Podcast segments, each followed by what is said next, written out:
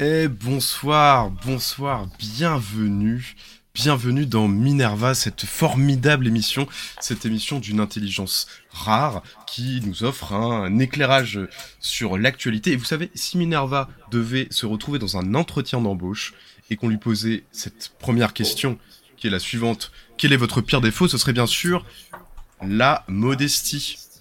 en tout cas, je suis très heureux de vous revoir de, faire votre connaissance. Bonjour Girondine du Sud, parce qu'on le rappelle, Minerva, c'est une émission euh, qui est pas seulement euh, la nôtre, elle est aussi la vôtre. Donc n'hésitez pas à partager vos pensées, vos analyses euh, dans le chat. Nous, on serait très heureux de les lire et de les découvrir. En tout cas, si vous avez effectivement aussi l'intelligence de nous dire quelle, est, quelle serait l'étincelle qui permettrait d'allumer euh, la révolution mondiale, n'hésitez pas à nous dire dans le chat, on serait extrêmement preneur. En tout cas, j'ai deux questions pour, euh, pour toi, Anaïs. Je suis très content de, te voir. Euh, la première, pas très, importante, c'est finalement, Minerva, qu'est-ce que c'est? Est-ce que tu pourrais nous la rappeler? Et la deuxième question, bien plus importante, comment ça va?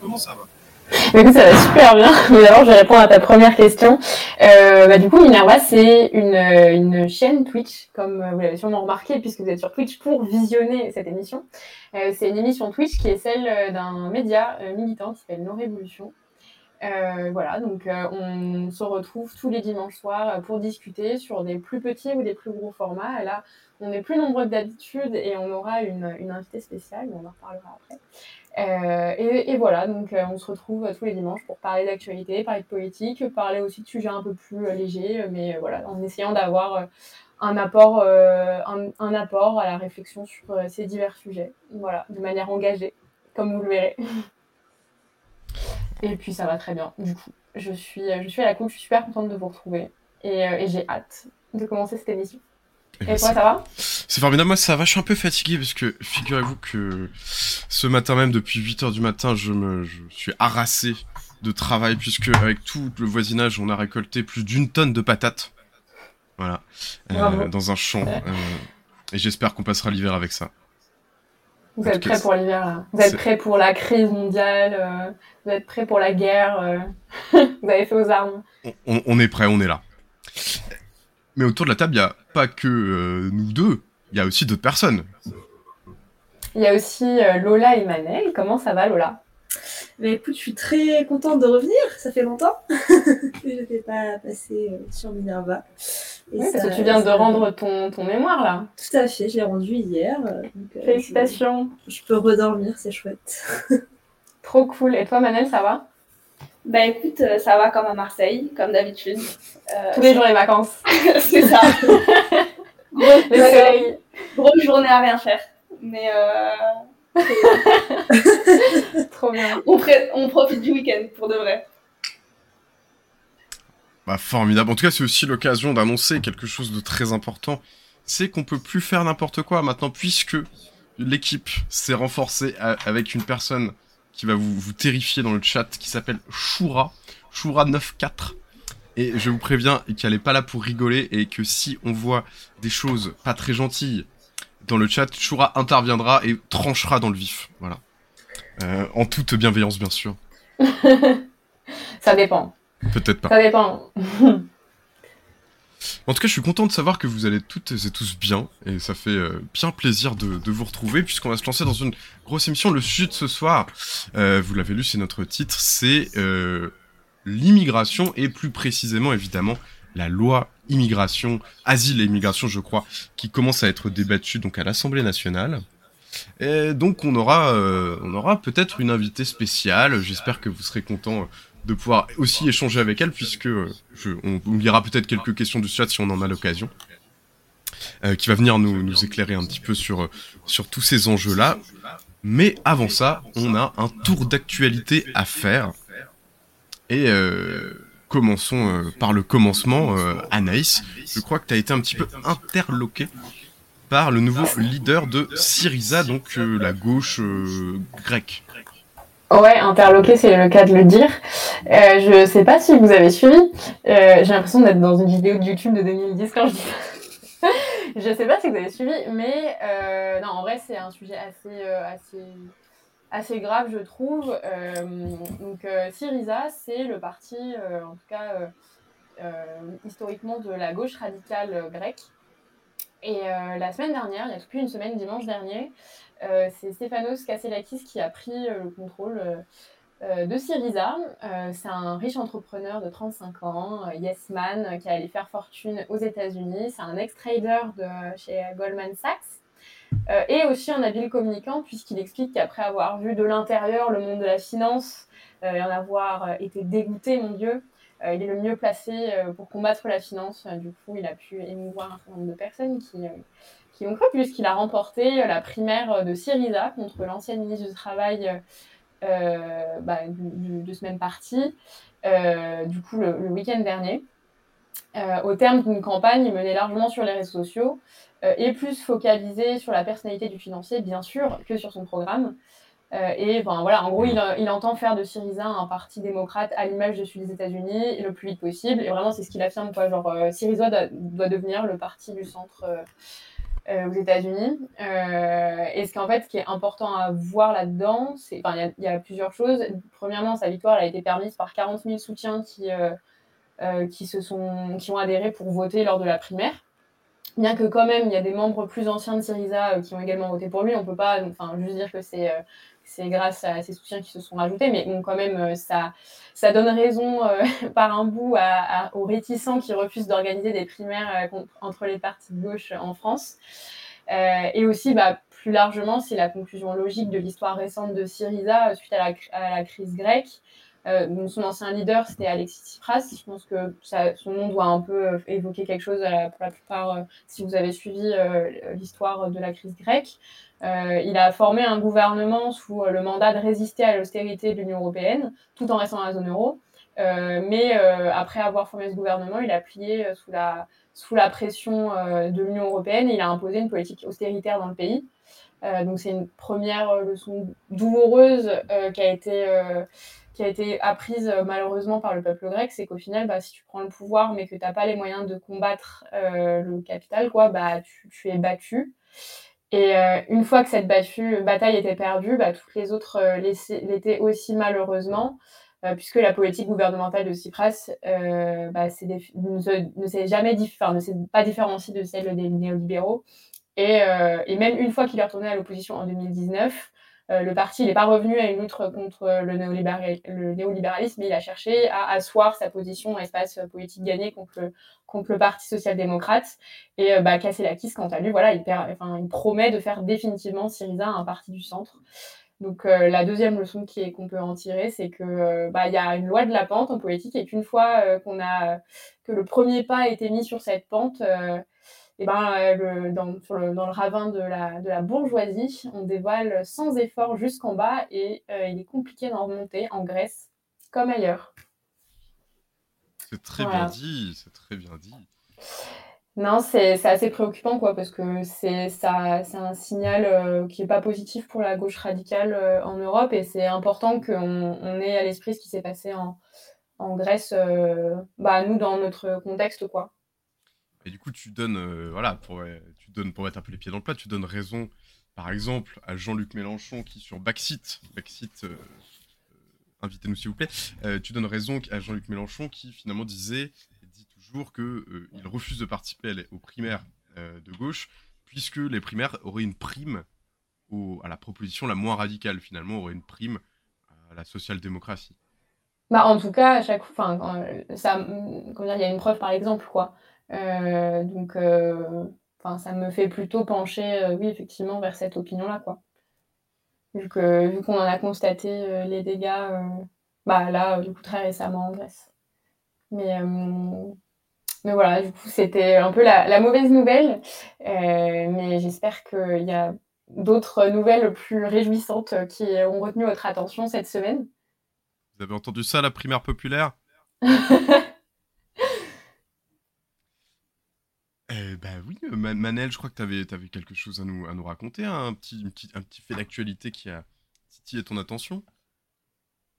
Ouais, c'est beaucoup moins euh, glamour euh, que la folle histoire de, de, Syriza.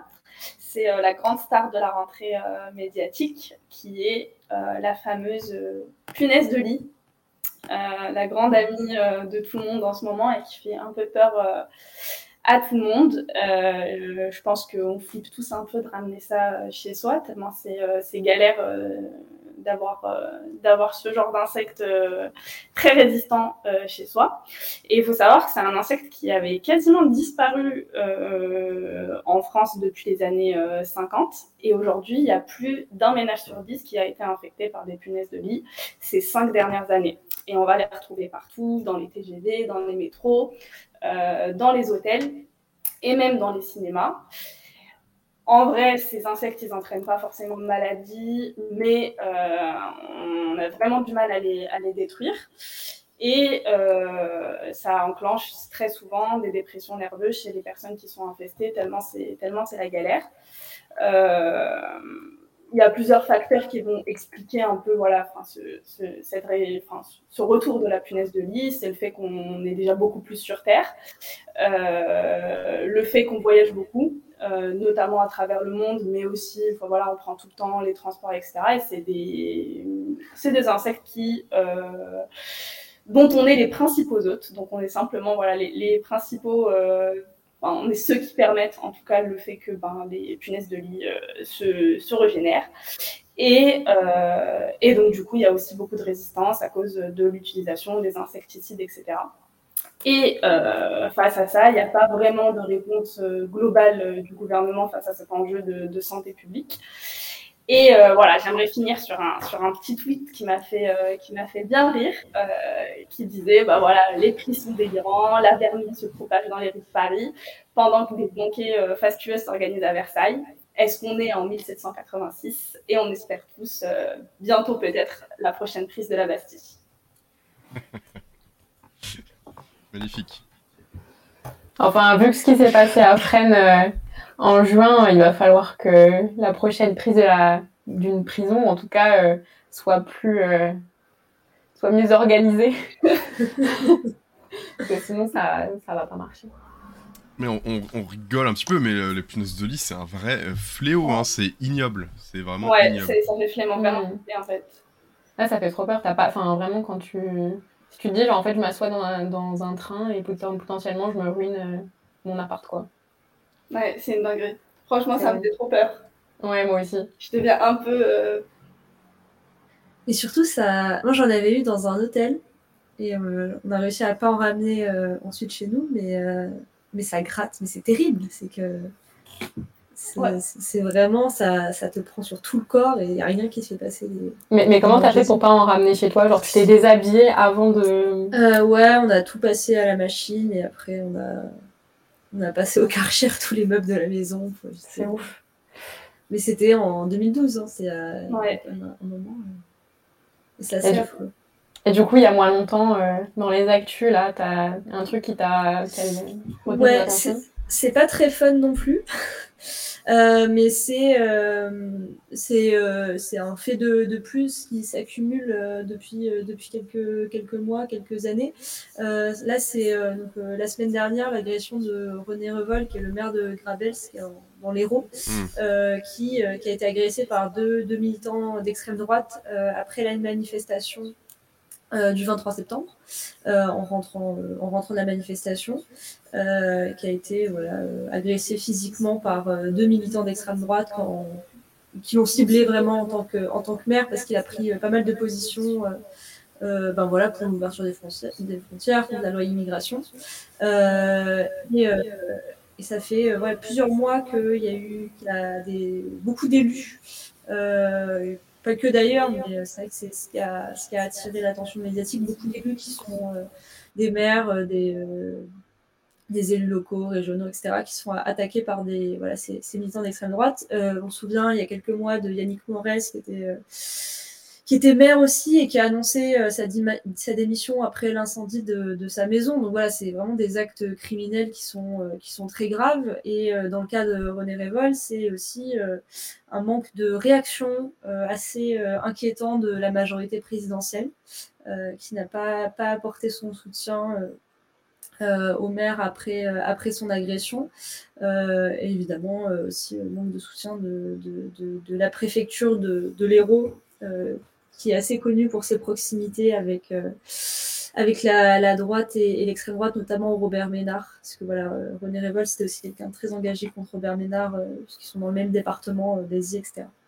Donc c'est des faits qui sont, voilà, qui sont assez inquiétants et, qui, et qui se démultiplient de plus en plus. Et les agressions en général de, par l'extrême droite sont de plus en plus nombreuses que ce soit dans les manifestations, auprès d'élus, dans la rue c'est à suivre, euh, à suivre de près, je pense, notamment les, chiffres. Oui, puis je trouve que c'est assez, euh, assez préoccupant, surtout dans les derniers euh, débats là dans, dans la NUPES, pour notamment les élections municipales qui arrivent, mais bah, d'ici là aussi, vu les agressions de plus en plus nombreuses qui sont faites contre des maires, des élus et tout, ben, c'est quand même préoccupant la la désunion euh, qu'il y a euh, dans la NUPES et les volontés euh, de, d'en partir, de la dénigrer, d'en minimiser le potentiel. Bah, le potentiel révolutionnaire, surtout que, enfin voilà, surtout dans le contexte dans lequel on se trouve.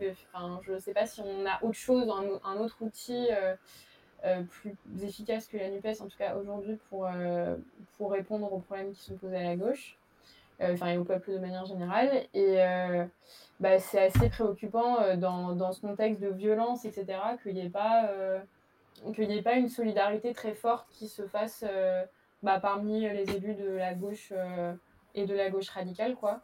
Donc, enfin ouais, je pense que c'est aussi quelque chose à, à, dire aussi aux élus autour de nous. Quoi. Enfin, ils paraissent lointains et tout, mais en vrai, on a tous un maire, une mère en tout cas, genre, pour ceux qui ont la, chance d'avoir des élus euh, de gauche, de les alerter et leur dire, ben, euh, c'est important qu'il y, ait plus de solidarité euh, entre vous, parce qu'en en fait, juste, c'est une période qui est dangereuse aussi, qui est violente, et, et si on n'est pas unis pour faire face à la montée de la violence, à la montée de l'extrême droite, etc., et ben, enfin, on ne pourra pas ensuite s'étonner de rencontrer de, des difficultés sérieuses, quoi. Hmm. J'en profite simplement pour dire euh, bonsoir à Girondine du Sud, euh, euh, VAS et bien sûr Momal, ça fait plaisir de vous revoir dans le chat. moi je vais juste revenir un tout petit peu sur les punaises de lit parce que... Non non, parce que le gouvernement il le sait, enfin toutes les... pas le gouvernement, toutes les villes en fait, c'est les villes qui sont confrontées en premier lieu et ça fait des années qu'ils réclament des moyens pour pouvoir lutter efficacement contre cette horreur que sont les punaises de lit et euh, où finalement on leur rit au nez. Euh, je crois que c'est. Peut-être qu'il y a d'autres élus qui l'ont fait, mais il y a notamment Mathilde Panot qui avait mené ce combat à l'Assemblée nationale pendant son dernier mandat. Et elle avait reçu que du mépris, que du. Euh, voilà, finalement, que c'était un, faux problème. On se rend compte aujourd'hui que c'est un vrai problème. Et ça va faire un petit peu le lien avec le sujet de ce soir. Mais il y a quand même une sortie de Pascal Pro sur CNews qui, bien qu'il se cache derrière des l'utilisation de questions, etc., euh, finalement euh, faisait le lien entre les punaises de lit et l'immigration, ce qui est absolument faux, ce qui n'a absolument rien à voir sur un plan euh, scientifique. Mais en fait, on est dans une époque tellement tendue qu'on est capable de revenir aux réflexes, ben, faut, le dire, hein, plutôt, plutôt hitlérien, enfin d'une certaine époque avant la, Seconde Guerre mondiale, où on fait une, en fait, finalement, on fait un lien entre l'immigration, la vermine, enfin on mélange tout, et tout ne veut plus rien dire, on n'a plus aucun repère, plus qu'une possibilité de penser, et ça il faut faire très très attention, être très prudent avec ces informations qui sont, euh, bien qu'un peu péremptoires, ou oh je pose juste la question, sont en fait extrêmement dangereuses et soulèvent des imaginaires euh, extrêmement problématiques. Oui, on n'a même pas besoin de, d'avoir recours au point Godwin. Genre, c'est, on est même plus, en fait, aujourd'hui, on n'a même plus besoin de faire référence à Hitler pour euh, démontrer que c'est dangereux et que, enfin voilà, on est en train de, de, de, de, dire qu'il y a un droit du sang, que, enfin, c'est, c'est explicite quoi. Il n'y a pas de. Oui, et puis on est dans un moment où n'importe quelle actualité peut justifier euh, l'avancée de n'importe quelle thèse raciste et d'une offensive réactionnaire, quelle qu'elle soit. Quelle que soit l'actualité, quel que soit l'enjeu de santé publique, de santé tout simplement, n'importe quelle question de droit. Là, on va le voir aussi avec la question du RSA, etc. C'est toujours la question de l'immigration qui est posée d'une manière ou d'une autre. Et on est dans un contexte spécifique qui fait que n'importe quel fait d'actualité va être amené d'une manière ou d'une autre à être utilisé à des fins euh, raciste quoi, et à utiliser des thèses pour euh, justifier euh, n'importe quel projet de loi qui soit bah, du coup extrêmement, extrêmement raciste. Bah, du coup, j'ai presque envie de rebondir sur l'actualité que j'avais envie de vous partager, puisque on est dans un tel moment de dissonance cognitive où tout le monde est un petit peu en perte de repère que le pape, voilà, le chef de tous les catholiques, est venu, euh, je crois que vous en avez parlé, malheureusement je n'étais pas là au dernier live, mais je voulais vous euh, transmettre mon sentiment là-dessus. Donc le pape François Ier est venu euh, nous faire l'immense honneur de sa présence presque divine à, à Marseille. Du coup, je crois que c'était le 25 septembre. voilà, c'était il y a encore quelques jours. donc il, il, est venu. On se passe un petit peu, vous avez suivi hein, de toute façon les débats qui consistaient à dire que Macron n'aurait pas dû aller à la messe, qu'il n'aurait pas dû manger l'Eucharistie, que quand même, après avoir critiqué la, la, la, Baïa pendant des semaines, soit disant que c'était pas laïque, il, va, il va à une messe. Bon, euh, voilà, euh, les critiques sont, euh, sont bien présentes, mais ce qui est beaucoup plus intéressant, c'est que le discours du pape, leader de, je crois qu'il y a un milliard de, catholiques sur Terre. euh, leader de toute cette religion, euh, vient nous dire, euh, en fait, on est frères dans l'humanité, n'abandonnez pas les migrants en mer, ce sont nos, frères dans le Christ. Vous voyez, il y a toute, cette idée un petit peu humaniste qui se cache aussi derrière le, christianisme. en fait, on, doit les accueillir, on doit le faire dans des manières décentes, et on doit le faire parce que c'est notre devoir, non pas en tant que pays ou en tant que nation, mais en tant qu'humanité. Et c'était un message de paix assez formidable. Et bah, vous l'avez tous vu, l'extrême droite de ce pays en PLS, qui nous avait répété pendant des mois et des mois, des années, qu'on était un pays judéo-chrétien, que ses racines étaient fondamentales, très importantes.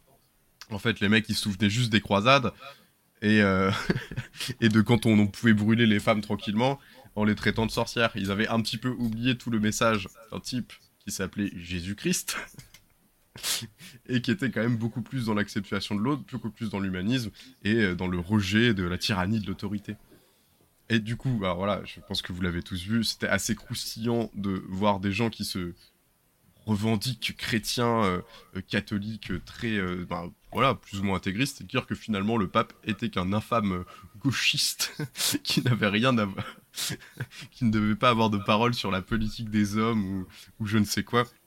Ah ouais, De Villiers, je sais pas si vous avez vu De Villiers, mais c'est assez exceptionnel. De Villiers était vraiment pas bien. Et donc, bref, très intéressant cette séquence parce que ça nous prouve une chose, c'est qu'il y a une dissonance cognitive majeure finalement. Comme tu l'as dit, Manal, ils vont utiliser tous les prétextes, toutes les hypocrisies, tous les mensonges pour finalement faire advenir leur agenda politique qui est un agenda politique raciste. Et leur projet, il est raciste considèrent que les blancs ne sont pas égaux aux noirs, etc., etc., et que leur euh, soi-disant civilisation est meilleure que les autres. Mais en fait, c'est faux.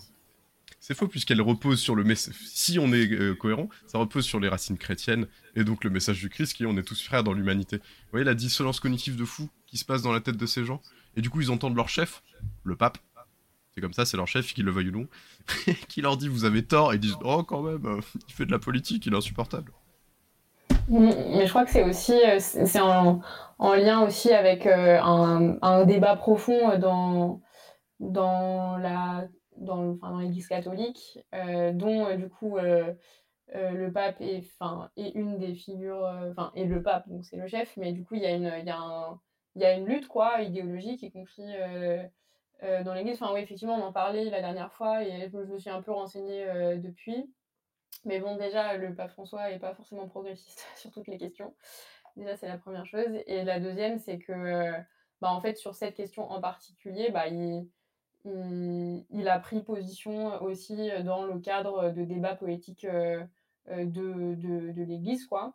Euh, et bah, du coup, forcément, il y a aussi ces, du coup, opposants qui, euh, que, ça, que, ça, que ça fait réagir et qui s'empressent de sauter sur l'occasion pour démontrer à quel point bah, c'est il faut il faut pas aller dans cette direction pour l'Église catholique mais aller plutôt dans une autre. Donc c'est aussi c'est aussi une lutte très politique quoi au final et quand ils disent qu'ils ne doivent pas parler politique c'est justement parce que c'est des gens qui ne veulent pas en fait que le que, que leur que leur chef quoi que que le pape puisse prendre prendre position sur des débats et des luttes qui soient qui puissent être en faveur des, des, des personnes opprimées dans le monde quoi. Donc donc je pense que c'est aussi une des raisons pour lesquelles il y a eu autant de débats là-dessus quoi. Et aussi une des raisons pour lesquelles il a tenu à venir à Marseille à prendre position etc euh, non, mais je, non, mais je suis 100% d'accord, c'est politique. Euh, c'est sûr et certain. Dire, les catholiques, ils ont été capables de faire les croisades et ils ont été aussi capables de mettre en place les ordres euh, hospitaliers et de créer des hôpitaux. Vous voyez, c'est le... ça n'a jamais été bien uniforme et c'est toujours un petit peu le bordel. Mais ça, ça correspond à des luttes internes, des luttes politiques. Et donc, c'est quand même intéressant de constater qu'en interne de cette religion, bah, il y a aussi des luttes politiques qui se jouent. Il y a aussi les gens qui sont moi c'est mon interprétation, mais un peu plus du côté du message de Jésus. Voilà, de on est tous en humanité, machin, et des autres qui sont un peu plus, euh, bah finalement, non, on va être avec les dominants, etc. Vous voyez, il y, a toujours cette tension qui existe entre finalement euh, les gens qui sont pour le peuple et les gens qui sont pour les élites, et elle a toujours existé, elle existe dans, tous les, euh, dans toutes les arènes de combat politique, dans tous les imaginaires, et bon, peut-être qu'un jour on gagnera, mais en attendant, elle risque d'exister encore longtemps. Mm. Mais moi, j'ai je voulais poser une question à Manel là-dessus. Alors, est-ce que Marseille, c'est la France ou pas? Non, c'est clairement pas la France, Marseille. parce que je, disais ça parce que le non, parce que en arrivant, je suis pas en France, je suis à Marseille. Non, mais je pense qu'il a raison, le pape. Il y a... C'est bientôt autonome, Marseille. Enfin, je pense qu'il y a, y a moyen. Non, en vrai, euh, c'était oui, c'était une, c'était une venue politique, euh, au-delà d'une venue euh, religieuse, enfin, autour des cérémonies, etc. Il y avait un enjeu politique à ce que le pape vienne à Marseille, euh, notamment sur les questions migratoires, notamment sur les questions de Méditerranée, qui est un des cimetières euh, humains les plus, les plus grands du monde. Donc il y a des vrais enjeux sur les questions migratoires.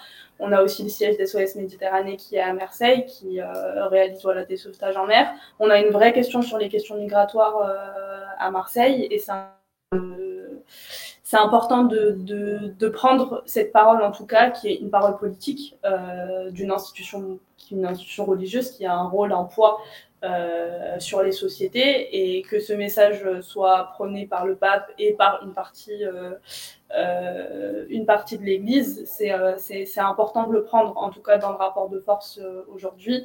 c'est important que l'Église porte ce message, en tout cas, euh, de d'ouverture des frontières. Euh, évidemment, on sait tous euh, ici quelles sont les positions du pape, notamment sur la question de l'homosexualité ou sur la question de l'avortement, notamment, voilà, qui, pour qui, voilà, c'est aussi, voilà, aussi notre, notre opposant politique.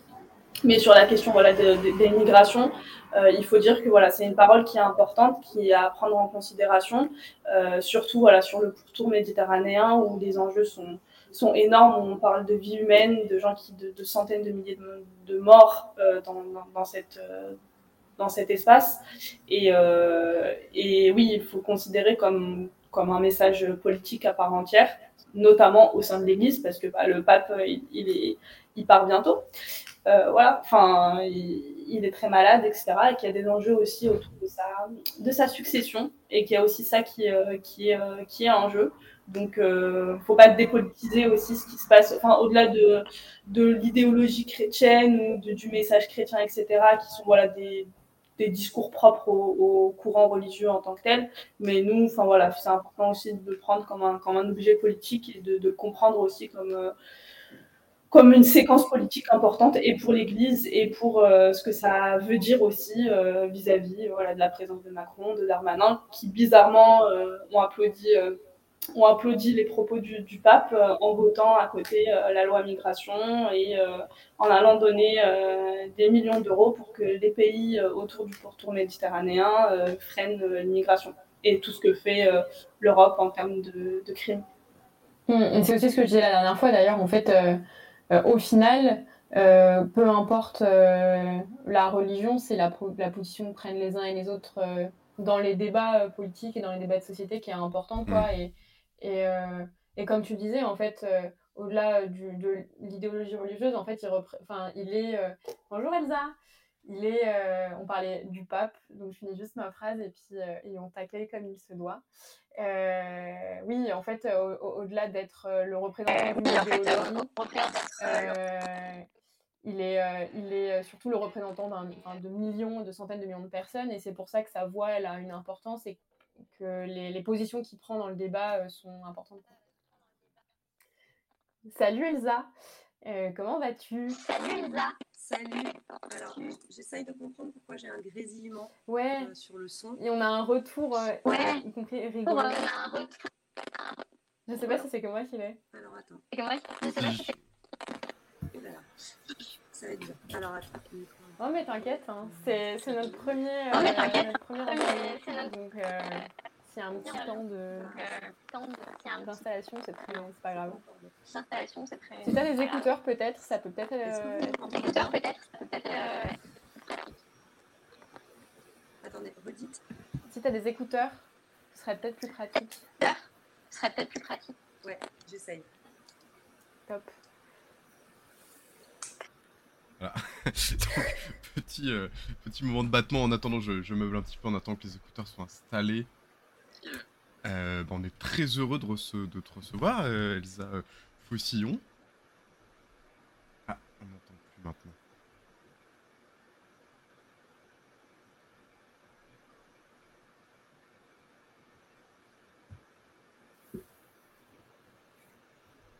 Ça va marcher, ça va marcher.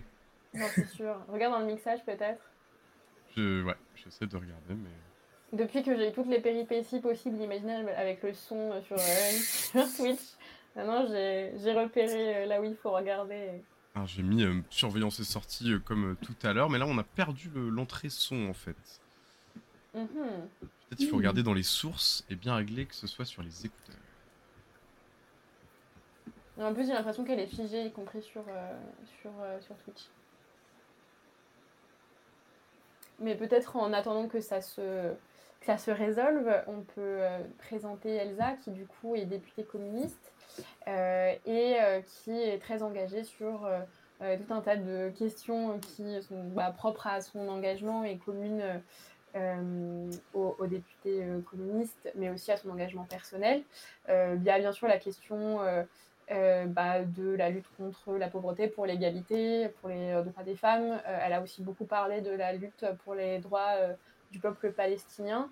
Et euh, bah, en, dernièrement, euh, elle, est, elle a pu prendre la parole, notamment dans euh, le journal du, du, Monde, dans une tribune en faveur des droits des personnes migrantes et notamment bah, pour l'accueil inconditionnel de toutes les, les personnes migrantes en rappelant le l'importance du droit du sol et de, de l'accueil et de l'égalité dans, dans les, euh, dans les valeurs, en tout cas, euh, promues par la République française. Euh, et du coup, dans le cadre de, de, la discussion autour de la loi immigration, qui commencera, il me semble, d'abord au Sénat, puis à l'Assemblée nationale dans les mois qui, qui arrivent. Dans le cadre de ce débat-là, du coup, elle a déjà pu le faire auparavant, mais elle, pourra prendre position pour défendre euh, défendre sa vision euh, de, de, de l'actualité euh, de, de, la crise migratoire et du coup des revendications à mettre en avant pour, pour, en, pour, pour y répondre. Euh, et du coup, on, on, a invité avec nous euh, sur cette émission, du coup, un thème euh, qui, qui, concerne bah, du coup l'enjeu les, migratoire. Et, et, du coup, je ne sais pas si ton son il marche, Elsa. Je t'invite à, à dire quelque chose. Moi, je, Moi, je vous entends hyper bien. Super. et on vient de t'entendre aussi. C'est génial. Trop cool. Ah. bah, du coup, euh, bah, bonjour, tu vas bien? Parfait. Parfait. Oui, ça va mieux. ça va mieux. Hein. ça va mieux. Depuis que je vous entends, que vous m'entendez, euh, c'est un peu moins stressant. Ouais. Super. Trop cool. Bon, il y a quand même un petit décalage. Donc, si tu vois qu'on te coupe, que tu as l'impression qu'on te coupe la parole ou que c'est normal, c'est juste que coup, il y a un, genre quelques secondes de latence. Mais bon, là, c'est pas parce qu'on est mal poli. c'est juste que du coup, il y a, y a, un petit temps de. Il y a genre quelques secondes de latence. Mais du coup, je vais te demander, est-ce que tu peux nous expliquer ce que contient ce, ce projet Ouais. Euh, donc d'abord, effectivement, normalement, il devrait euh, d'abord être examiné euh, au Sénat et selon les rumeurs, parce qu'on n'a pas de, on n'a pas d'informations précises, l'Assemblée devrait commencer à l'examiner en janvier en, en, commission, puis en février en séance. Pour le moment, la version du texte qu'on a, c'est la version qui avait commencé à être examinée en mars de cette année, en mars 2023 au Sénat et puis euh, qui avait été interrompu finalement euh, après la séquence retraite, 49.3, etc. Et euh, où finalement le gouvernement avait été dans une forme d'indécision, voire même de, j'imagine, de, bataille au sein même du gouvernement sur l'idée est-ce qu'on continue ou est-ce qu'on continue pas? Et visiblement Macron avait tranché sur l'idée que il fallait, il valait mieux ne pas continuer l'examen de ce texte on avait quand même, avant ça, eu déjà euh, des sorties euh, de, Gérald Darmanin sur ce projet de loi. En fait, depuis le début de ce second mandat, euh, ce texte immigration, on en entend parler, il y a beaucoup de choses qui, ont été dites dessus. On, on, sent bien que c'est un enjeu important pour la carrière et l'avenir de, de, Gérald Darmanin, qui, dans un premier temps, en duo avec Olivier Dussopt, à euh, tenter de, mettre en avant ce que moi j'appellerais le leurre de ce projet de loi, c'est-à-dire euh, la régularisation euh, des, travailleurs sans papier dans les métiers en tension, en essayant de, de, faire une promotion autour de cette idée pour mettre en avant une, sorte d'équilibre entre humanité et fermeté, ce qui est toujours l'objectif de, des gouvernements, je dirais des gouvernements libéraux sur les thèmes de l'immigration, tenter de, de mettre en avant cet équilibre-là l'équilibre est assez rapidement euh, tombé, puisque euh, très rapidement, d'abord, euh, on, s'est aperçu que ce leurre, il allait il concernait très très peu de, personnes, mais en plus, très rapidement, il a mis en avant aussi des expulsions plus poussées. il a mis également en avant la double peine, c'est-à-dire l'idée que des gens, en plus de condamnation judiciaire, pourraient se voir expulsés. Euh, et puis tout ça, c'est fait sur un fond où euh, on voit bien que le gouvernement, euh, au-delà de comment dire, de laisser une tribune libre à l'extrême droite sur sa xénophobie, son racisme, une criminalisation des étrangers, le gouvernement lui-même et, je dirais, la Macronie en général participe aussi de cette vision cherchant à attirer et à agiter les peurs et les suspicions vis-à-vis -vis des étrangers. On a vu par exemple la réponse de Gérald Darmanin à l'arrivée euh, d'exilés euh, à Lampedusa. Mais, mais cette séquence, euh, elle s'était déjà ouverte évidemment au précédent mandat, mais je ne sais pas si vous vous souvenez, je crois que c'était au tout début du, du, second mandat de Macron, ou peut-être entre entre, au moment des élections, où il y avait eu euh, la tentative d'expulser euh, l'imam qui avait eu des propos euh, certes ignobles sur les homosexuels et les femmes, mais qui était là depuis un certain nombre d'années et qui normalement ne devait pas relever d'une expulsion. voilà, il avait cherché à montrer que il pouvait le faire, ce qui avait d'ailleurs été un échec, mais essayer d'installer en tout cas l'idée que la double peine pouvait, trouver sa place dans, dans notre législation. Donc, je dis ça parce que c'est le contexte et qu'évidemment, ça compte beaucoup, d'autant qu'on voit bien que sur l'immigration, en réalité, au-delà des textes de loi, là on parle du 22e en 20 ans, euh, on voit bien qu'il y a des propos politiques, une agitation des peurs, une bataille culturelle qui en fait à chaque fois euh, non seulement prépare les textes, mais en réalité on finit par se dire que les textes sont juste des prétextes euh, à cette bataille, à cette bataille culturelle. Quand je dis ça, évidemment, je minimise pas la portée de certains textes euh, qui euh, soit handicapent clairement euh, l'intégration, l'insertion des personnes exilées, soit carrément poussent à, à, à, dégrader leurs conditions de vie sur le territoire ou leur possibilité d'arriver. Mais c'est juste pour dire à quel point texte de loi et contexte, en réalité, tentent de participer à un même mouvement dans une bataille culturelle quand même d'ampleur sur laquelle, évidemment, la, gauche a, ou aurait, ou devrait, ou va avoir fort à faire pour pouvoir lutter contre cette offensive droitière, réactionnaire, xénophobe. Dans le texte de loi, euh, qui s'appelle Contrôler l'immigration, améliorer l'intégration. Pour le moment, en tout cas, il s'appelle comme ça. Peut-être qu'il changera euh, de nom. Il y a euh, un premier volet qui est censé être le volet, on va dire, humanité, selon eux, hein. Qui est donc un, volet plutôt sur, sur l'idée de, l'intégration et, de l'insertion. Donc, qui s'appelle, c'est le titre 1, c'est Assurer une meilleure intégration des étrangers par le travail et par la langue. Et donc, tout de suite, on, rentre quelque part dans le vif du sujet sur l'idée du leurre. C'est-à-dire que là, l'idée, c'est pas de faire en sorte que les personnes s'insèrent mieux euh, par la langue, puisque je, je crois qu'on n'est pas contre faire en sorte que euh, les personnes, pour pouvoir euh, rencontrer d'autres personnes, pour pouvoir travailler, pour pouvoir suivre la scolarité, pour pouvoir se faire des amis, la langue, elle est évidemment importante sur le territoire et on doit pouvoir faire en sorte que ça arrive très vite dans le parcours d'un exilé.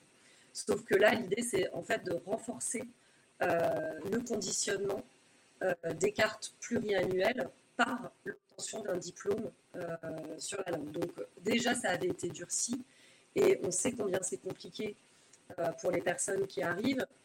d'abord parce que je crois que les modules sont d'abord faits pour faire en sorte que les gens travaillent euh, et ils ne sont pas tellement faits pour que les gens euh, se saisissent de cette langue euh, pour qu'elle puisse être un outil dans, dans leurs relations. Et puis aussi parce que très clairement, ils ont tellement mille choses à faire quand ils arrivent, et notamment du travail très difficile avec des conditions difficiles, qu'en réalité, ce moment-là où il faut obtenir un diplôme est très compliqué. Et surtout, euh, il y a très peu de, critères d'exception. Et par exemple, moi, j'avais euh, auditionné des, formateurs. Et par exemple, toutes les personnes euh, qui auraient des handicaps, des dyslexies, ce genre de choses, en fait, sont absolument pas exemptées pour l'obtention du diplôme. Donc, en fait, on sait que ce conditionnement, il va encore mettre de côté les plus vulnérables, les plus précaires, ceux qui ont moins l'occasion d'aller à l'école, etc je ne veux pas détailler chaque partie, mais c'est juste parce que comme c'est la partie euh, un peu leur euh, dite humanité, etc., il faut tout de suite le démonter pour pouvoir montrer la logique du texte. Et puis le second, qui est quand même un truc qui, à mon avis, agite évidemment euh, le débat public et aussi le débat à gauche, eh ben, c'est la question de, favoriser le travail comme facteur d'intégration. Ça, c'est le joli titre. Et donc, l'idée, c'est de créer une carte de séjour temporaire sur les travails dans les métiers en tension. On y reviendra peut-être plus spécifiquement si vous voulez ensuite, parce que évidemment c'est euh, un sujet important euh, pour nous. Je donne juste pour rendre les choses peut-être un peu concrètes pour ceux qui nous écoutent. Euh, moi, par exemple, j'accompagne depuis maintenant un an et demi des travailleurs sans papier qui étaient jusque-là, avant qu'ils fassent grève, dans le bâtiment, dans, dans l'intérim et qui euh, ont déjà bataillé pour pouvoir, euh, auprès de leur employeur, euh, avoir le certificat de concordance, avoir des fiches de paye, pouvoir en fait avoir les documents qui permettent de déposer ensuite en préfecture. Ça a déjà été une grosse bataille. Ensuite, on a mené la bataille avec eux pour un dépôt collectif en préfecture. On a réussi qu'un dépôt partiel. ils avaient rencontré, parce que j'avais fait la demande, ils avaient rencontré Darmanin qui avait dit on va regarder avec bienveillance. Et il avait même dit, euh, en fait, vous allez être une sorte de laboratoire avant la loi immigration. Euh, donc nous, on s'était dit, bon, comme c'est des gens qui sont dans des métiers en tension, comme euh, il veut montrer un peu son humanité, vu toutes les horreurs qu'il y a ailleurs dans le texte, peut-être que ça va être bénéfique pour eux. Bon, en vrai, sur les 83 travailleurs sans papier, sur l'examen de l'ensemble des, des, dossiers, 18 ont eu droit à une carte de 1 an alors qu'ils ont tous des fiches de paye au-delà de ce que la carte, la future carte métier en tension euh, prévoit. Ils ont un temps de présence au-delà de ce que le texte aussi prévoit. Et en réalité, la préfecture aujourd'hui, elle trouve toujours d'autres choses euh, qui permettent de refuser leur carte, parce qu'il est déjà possible en réalité de donner une carte à des travailleurs quand ils sont dans des métiers en tension, notamment des refus liés eh bien, la langue, des refus liés euh, simplement à des pays d'origine avec euh, des conventions différentes, et puis aussi le fait, eh tout simplement, qu'ils ne leur reconnaissent pas l'identité déclarée, Bah, pourquoi? Parce qu'ils bah, ont travaillé sous d'autres identités et parfois, quand ils sont arrivés sur le territoire français, tout simplement, ils n'ont pas donné la bonne identité pour pas se retrouver renvoyés dans d'autres pays. Bref, tout ça pour montrer que au-delà du fond politique que je conteste sur une idée d'immigration choisie, il y a même dans le texte aujourd'hui, un double leurre, c'est-à-dire euh, l'idée que ce serait humain, mais en plus l'idée que ça va euh, régulariser euh, et que ça va aider un grand nombre de personnes. Je crois qu'il faut se méfier évidemment de, ça. Ensuite, il y a très clairement bah, la partie après que eux, j'imagine, ils appellent sous forme de. Eux, peut-être qu'ils le donnent plutôt sur, l'idée de, la fermeté. C'est ce que j'expliquais tout à l'heure c'est faire en sorte euh, d'assouplir, en tout cas de réduire les régimes de protection contre l'expulsion et donc de permettre d'interdire le territoire euh, français et d'obliger à quitter le territoire français. Là, on a globalement beaucoup d'articles de loi qui sont là-dessus pour réduire le champ des protections contre les décisions euh, d'obligation de quitter le territoire français. Par exemple, juste en cas de menace grave pour l'ordre public, je crois que les militantes et les militants que nous sommes on sait bien que la menace grave pour l'ordre public, elle peut arriver très rapidement et elle peut être un, prétexte très rapide. Et c'est évidemment très flou dans, le texte de, loi. Il y a aussi une atteinte sur les, sur les libertés assez importante parce qu'il y a un article, l'article 11 du texte, qui veut permettre le relevé d'empreintes euh, digitales, la prise de photographie d'un étranger sans son consentement. Ça, pareil, hein, on voit d'ailleurs que euh, entre ce qui a été tenté pour euh, les, militants, ce qui est tenté aussi euh, contre, les, contre les étrangers. Il y, a, y, a, des similitudes sur les atteintes aux libertés, mais évidemment, les étrangers sont toujours d'abord, en premier lieu, et plus sévèrement touchés. et puis, il y a l'idée aussi présente dans le texte d'encore mieux, en tout cas plus, contrôler les frontières. Mais on voit, en fait, c'est donner plus de moyens à la loi pour le faire aujourd'hui dans les clous parce que pour toutes celles et tous ceux qui euh, militent euh, et qui sont engagés dans, dans, euh, aux frontières voient déjà combien les ordres donnés à la police permettent déjà largement eh bien, de bafouer les, droits fondamentaux, de, bafouer des tas de conventions internationales. Donc là, l'idée, c'est plutôt de montrer les gros bras contre les étrangers. Et c'est vraiment, je crois, globalement l'idée du texte. Peut-être que je m'arrête là parce que c'est déjà hyper long, euh, mais je vous ai déjà présenté, je crois, un bon bout du texte.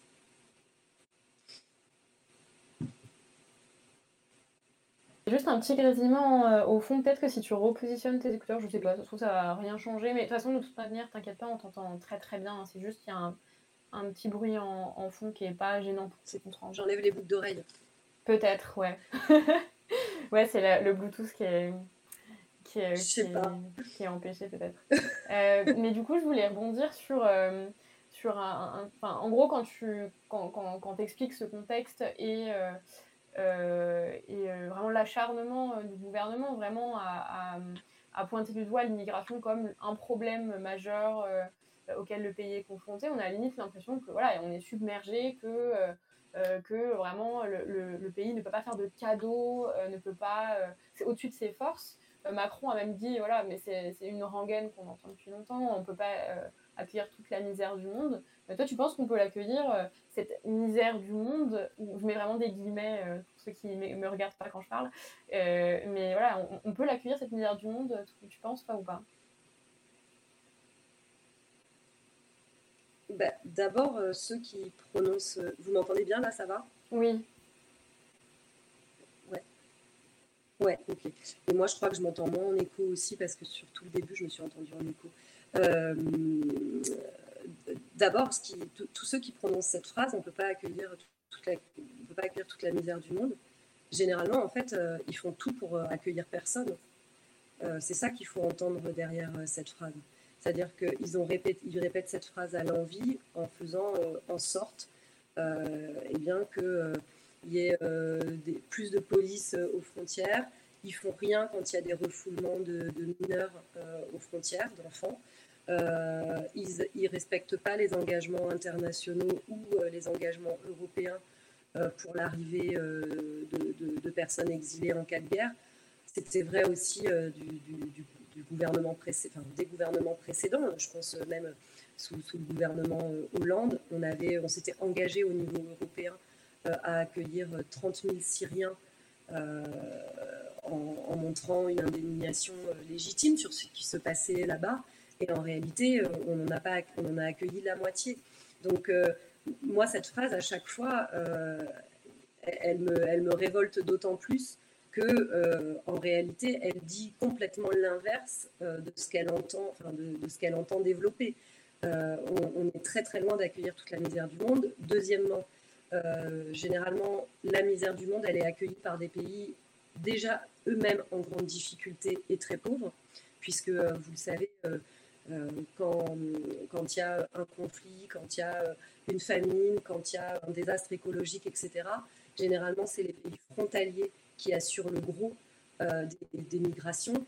Et quelque part, euh, nous, pays européens, on accueille ceux qui ont pu réussir euh, dans la douleur et dans la difficulté, mais qui ont marché jusque-là ou ont pris des canaux jusque-là. Et donc, c'est très peu de monde au regard des responsabilités que nous avons dans la plupart des fuites, des exodes et des migrations qui sont euh, dans lesquels les, gens s'engagent. Donc euh, on n'accueille pas toute la misère du monde. On n'aurait même pas, en réalité, on n'a même pas cette question-là aujourd'hui à se poser. C'est-à-dire, on n'est pas un pays où toute la misère du monde tente de fuir. Il y a des opérations à certains moments d'arrivée. là, par exemple, et j'en suis sûre, quand le, texte va arriver, il va y avoir des chiffres qui vont être sortis pour montrer que ça augmente. D'abord, ça réaugmente parce que pendant la période Covid, il y a eu des baisses. Euh, donc oui, là, ça réaugmente. Il est possible aussi, et il faut le dire, que dans un moment euh, où euh, on a des démographies qui augmentent à l'échelle mondiale, eh bien oui, les chiffres soient plus importants. quand on ne se bat pas contre le réchauffement climatique, on ne peut que constater que des désastres écologiques vont arriver. Quand on continue de mener une politique internationale comme nous la menons, sous euh, domination et pas sous coopération, bah, évidemment, euh, il y aura aussi plus de monde. La, question, c'est vraiment comment aujourd'hui on est en capacité ou non, comment on se donne la capacité de bien les accueillir. et force est de constater qu'évidemment, enfin, tout montre que les politiques migratoires qui sont menées aujourd'hui, elles font en sorte justement, comment dire, de de faire coller les images d'arrivée avec les discours d'agitation et de peur. Et donc, euh, Lampedusa, d'un seul coup, on a l'impression que 6000 personnes, c'est euh, une submersion. Mais euh, je veux dire, le solde migratoire dans notre pays, il est stable. il est stable. Euh, donc, il faut évidemment à chaque fois, et c'est compliqué, hein, parce que l'offensive réac, l'offensive raciste est tellement forte que ramener de la rationalité, c'est à, chaque fois, on a l'impression de devoir le faire 300 fois plus euh, face, à l'offensive.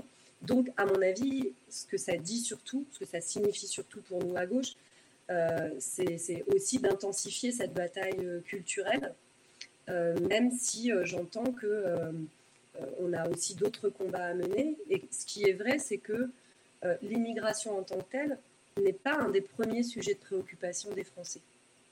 Et que à gauche, on a tendance à euh, généralement tenter de porter les sujets euh, qui partent des aspirations des gens, donc de leurs préoccupations. Euh, ils parlent de services publics, ils parlent d'éducation, ils parlent de tout ça.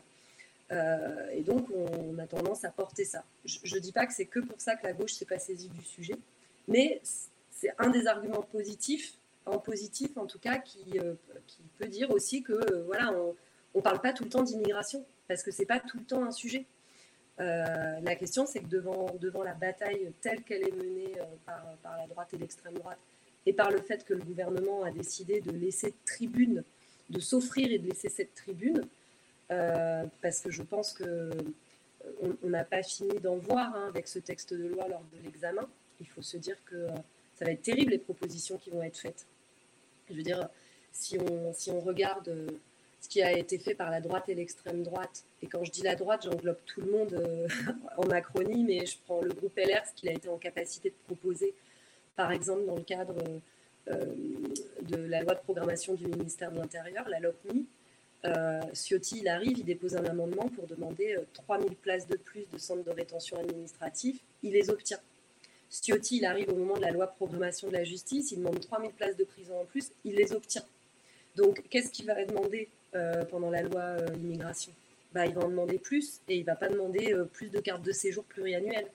Donc euh, c'est clairement une, tribune et un relâchement très coupable de la part de, la Macronie. Mais on peut accueillir, en tout cas, c'est pas la question. en fait, la question, elle n'est pas là. C'est pas la question d'accueillir toute la misère du monde. La question, c'est est-ce qu'on peut accueillir aujourd'hui celles et ceux qui arrivent? Et clairement, on peut les accueillir bien mieux euh, que ce qu'on fait aujourd'hui. Eh ben écoute, moi je voulais juste rebondir pour te poser, euh, pour rebondir surtout sur la première partie de réponse que tu as évoquée. Est-ce que toi tu penses aujourd'hui que cette loi qui arrive dans cette séquence politique-là, c'est une loi donc euh, qui répond, euh, je pense que tu as répondu, elle répond pas aux problèmes de fond, loin de là. Par contre, est-ce que cette loi, elle, d'une manière ou d'une autre, elle répond à une, une volonté de l'aventure personnelle de Gérald Darmanin? Est-ce qu'elle répond à son ambition? Euh, bah, très clairement, oui. Euh, on a bien vu au travers de, la séquence du, débat euh, d'Armanin-Le Pen, lui expliquant qu'elle était trop molle, mais aussi en qualifiant Mélanie en Italie d'incapable de, gérer la situation, c'est-à-dire qu'il rentre en discussion avec l'extrême droite sur le sujet de l'immigration.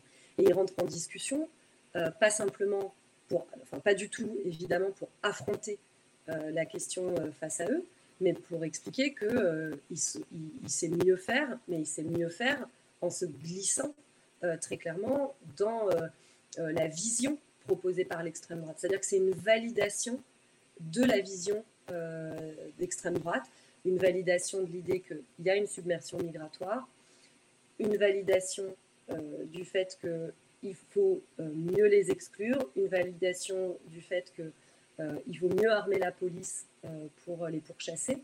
Donc très clairement, c'est ouais, c'est une, une, une, conversation.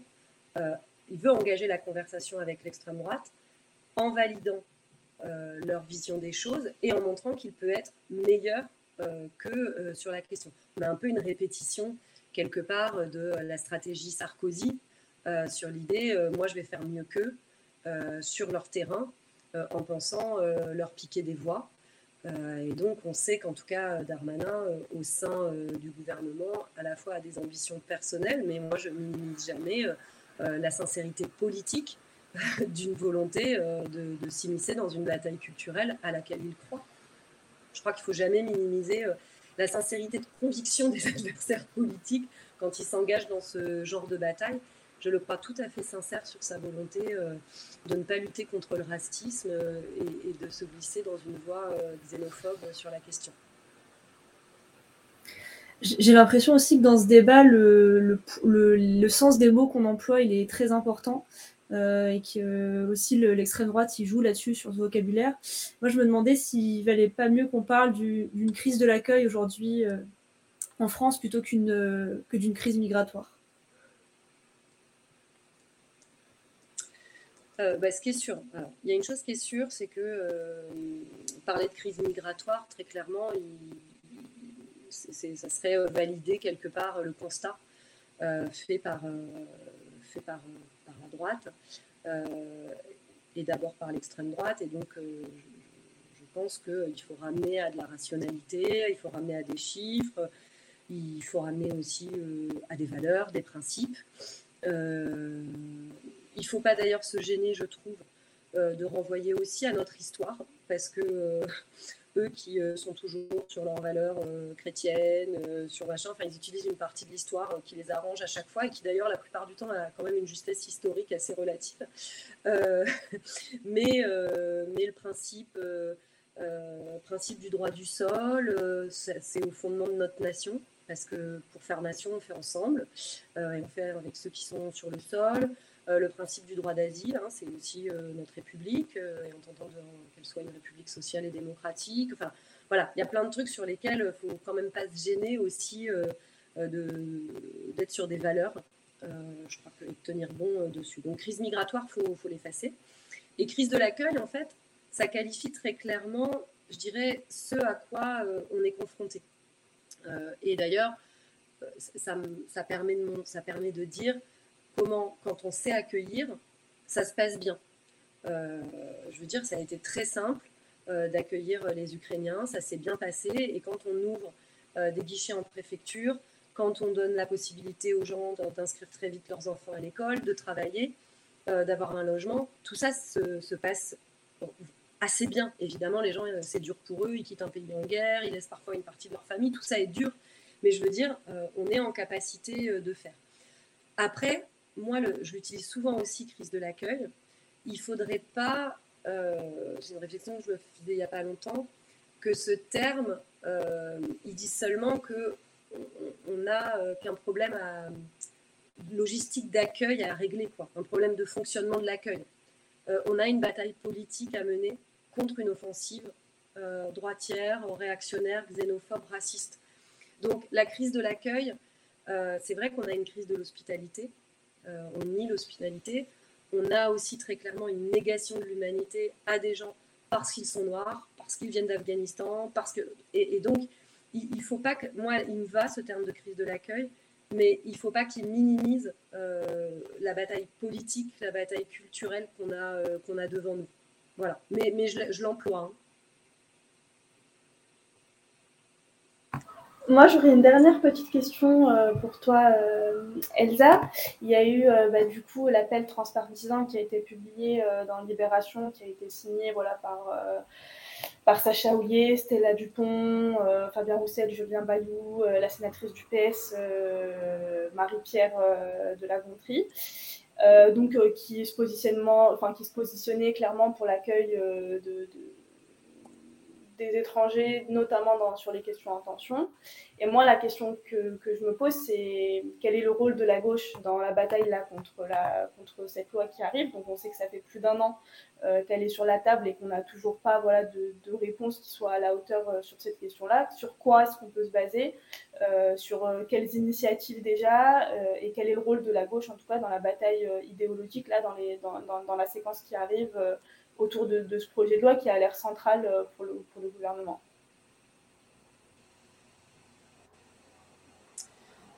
Euh, alors, je le disais, hein, je pense que la gauche a fort à faire face, euh, face à l'offensive et donc il faut que on, hisse et on hausse notre, notre bataille. qu'il faut qu'il y ait un contre-récit qui s'installe, évidemment la question ce soit pas euh, la recherche de respectabilité au sens d'une recherche de respectabilité qui viendrait faire du moins disant euh, sur la question de sur les questions de solidarité, sur les questions de lutte contre l'exploitation, sur les questions de bataille contre le racisme, etc. Donc je crois que quand on, quand on regarde par exemple les propositions euh, du programme de la NUPES, on n'a pas à rougir des propositions qui sont formulées de, de ce point de vue-là. La question c'est de de les porter, de, de, leur donner euh, de la, de, leur donner de la symbolique, de la consistance, euh, que, que, ça irrigue nos batailles. Euh, donc c'est sûr que je, je, préfère voir la gauche commencer ce débat en disant on veut la régularisation de tous les travailleurs sans papier. c'est une évidence pour moi qu'il faut, qu'il faut commencer par là. je ne crois pas que, je le dis parce que je ne crois pas que les signataires euh, je ne crois pas que l'ensemble des signataires de, la tribune, euh, dont, tu parlais, Manel, soient des gens qui pensent, comme Sarkozy, qu'il faut de l'immigration choisie. Euh, je ne crois pas. Je crois qu'on a un vrai débat, pas avec tous en tout cas, je, crois qu'on a un débat, un débat stratégique. Je crois que sur certains, peut-être, on a, des questions de contenu. Mais j'espère bien, en tout cas, que pour un grand nombre d'entre eux, on va les trouver sur le chemin de cette bataille pour la régularisation de toutes et tous en tout cas, je le crois et j'en identifie quand même à l'intérieur des signataires euh, des gens qui se sont déjà battus là-dessus. Donc, euh, j'espère vraiment les retrouver et que ça ne dit pas euh, pour eux le fait qu'ils pourraient voter ce texte de loi au prétexte qu'il y aurait 30 000 ou 40 000, et à mon avis, c'est haut, régularisation. c'est, c'est pas acceptable. Enfin, voilà, tel que c'est présenté aujourd'hui à nous, euh, c'est une mesure qui est inacceptable pour la gauche. Elle revient à réduire une personne juste à l'éventuelle utilité de, de, sa force de travail. Elle, d'abord, en plus, la liste des métiers, elle est hyper imprécise, incertaine, tout ça. Et puis, on considère ces gens comme une main-d'œuvre variable, corvéable, et tout ça, ça ne fait pas partie de, nos valeurs. On se bat pour des droits pleins et entiers pour les personnes. Euh, et, on ne peut pas considérer, en plus j'ai entendu l'argument qui consistait à expliquer que euh, si c'était bien pour quelques-uns et que ça n'enlevait pas des droits aux autres, euh, c'était bien. Mais ça enlève des droits aux autres. Enfin, c'est vraiment tirer, vers le bas l'ensemble des salariés. Nous, ce qu'on dit, c'est que la régularisation de toutes et tous, elle est juste d'abord, évidemment, pour, les sans-papiers de, ce pays mais elle est aussi une, énorme, élévation de la norme salariale de, toutes et tous, parce que évidemment, plus, euh, euh, on va euh, faire en sorte que l'exploitation elle soit possible dans des métiers difficiles, dans des métiers où c'est mal payé, dans des conditions, on réduit les, capacités de négociation des salariés. Et, on le sait, les métiers en tension aujourd'hui, c'est des métiers où les conditions de travail, elles sont euh, elles sont difficiles. Les problèmes de recrutement, même la DARES le dit, les problèmes de recrutement euh, dans, ces métiers-là, c'est d'abord parce que les conditions, c'est parce que les conditions de travail euh, sont des conditions de travail qui tirent tous les droits vers, vers le bas. Donc pour nous, ça évidemment, c'est pas pas pas une chose c'est pas une chose possible c'est pas quelque chose qu'on veut qu'on peut et qu'on doit défendre donc moi ce que je considère c'est que la gauche au-delà de ce qu'on va être en capacité, j'espère, de, bien faire au moment de la bataille parlementaire, c'est d'être en capacité euh, de, porter, euh, euh, de porter un discours, une bataille qui interroge les relations internationales que la France mène. c'est interroger justement des relations internationales basées sur la coopération et pas sur, sous la domination et sur des relents, et pas que des relents coloniaux. Euh, c'est une gauche qui se bat euh, bec et ongle contre le racisme. C'est une gauche qui ne plie pas euh, sur ses propositions de droit de vote des résidents étrangers. voilà, mais tout ça intégré évidemment dans, un projet qui, en, réalité, normalement, la gauche, elle a un projet d'hospitalité. Et ça peut se décliner sur plein de bouts de son programme.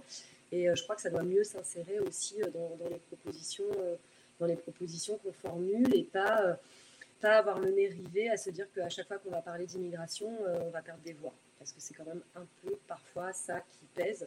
Et donc, euh, d'abord, je ne crois pas que ce soit la réalité.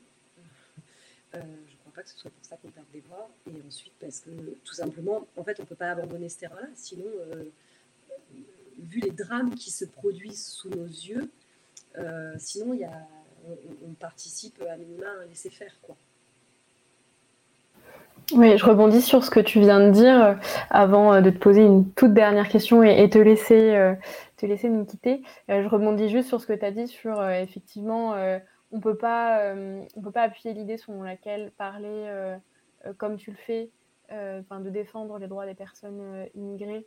on peut, on peut pas en parler parce que sinon ça va monter les scores de l'extrême droite et ça va nous faire perdre des voix. Au contraire, on perd des voix quand on ne parle pas de manière combative euh, sur ces enjeux et euh, qu'on renonce en fait à transformer la société, à permettre aux personnes qui travaillent dans ce pays de décider de, leur, de leur présent et de leur futur. Donc, je suis totalement d'accord avec toi et c'est aussi des, des idées qu'on essaye de, de mettre en avant dans notre média euh, nos révolutions, dans les différents articles qu'on écrit dans nos, dernières, euh, dans nos, derniers partis pris. Donc, euh, en tout cas, moi, je te, je te rejoins totalement là-dessus. Et du coup, avant de, de te quitter, parce qu'on s'était donné 30 minutes et que comme tu as une vie très active, on ne peut pas te garder trop longtemps avec nous. mais voilà, est-ce que tu aurais un dernier, un dernier, une dernière chose que tu aurais envie de nous partager? Pas forcément sur cette question, mais mais euh, voilà, un sujet que tu aurais aimé aborder euh, pour, euh, pour conclure.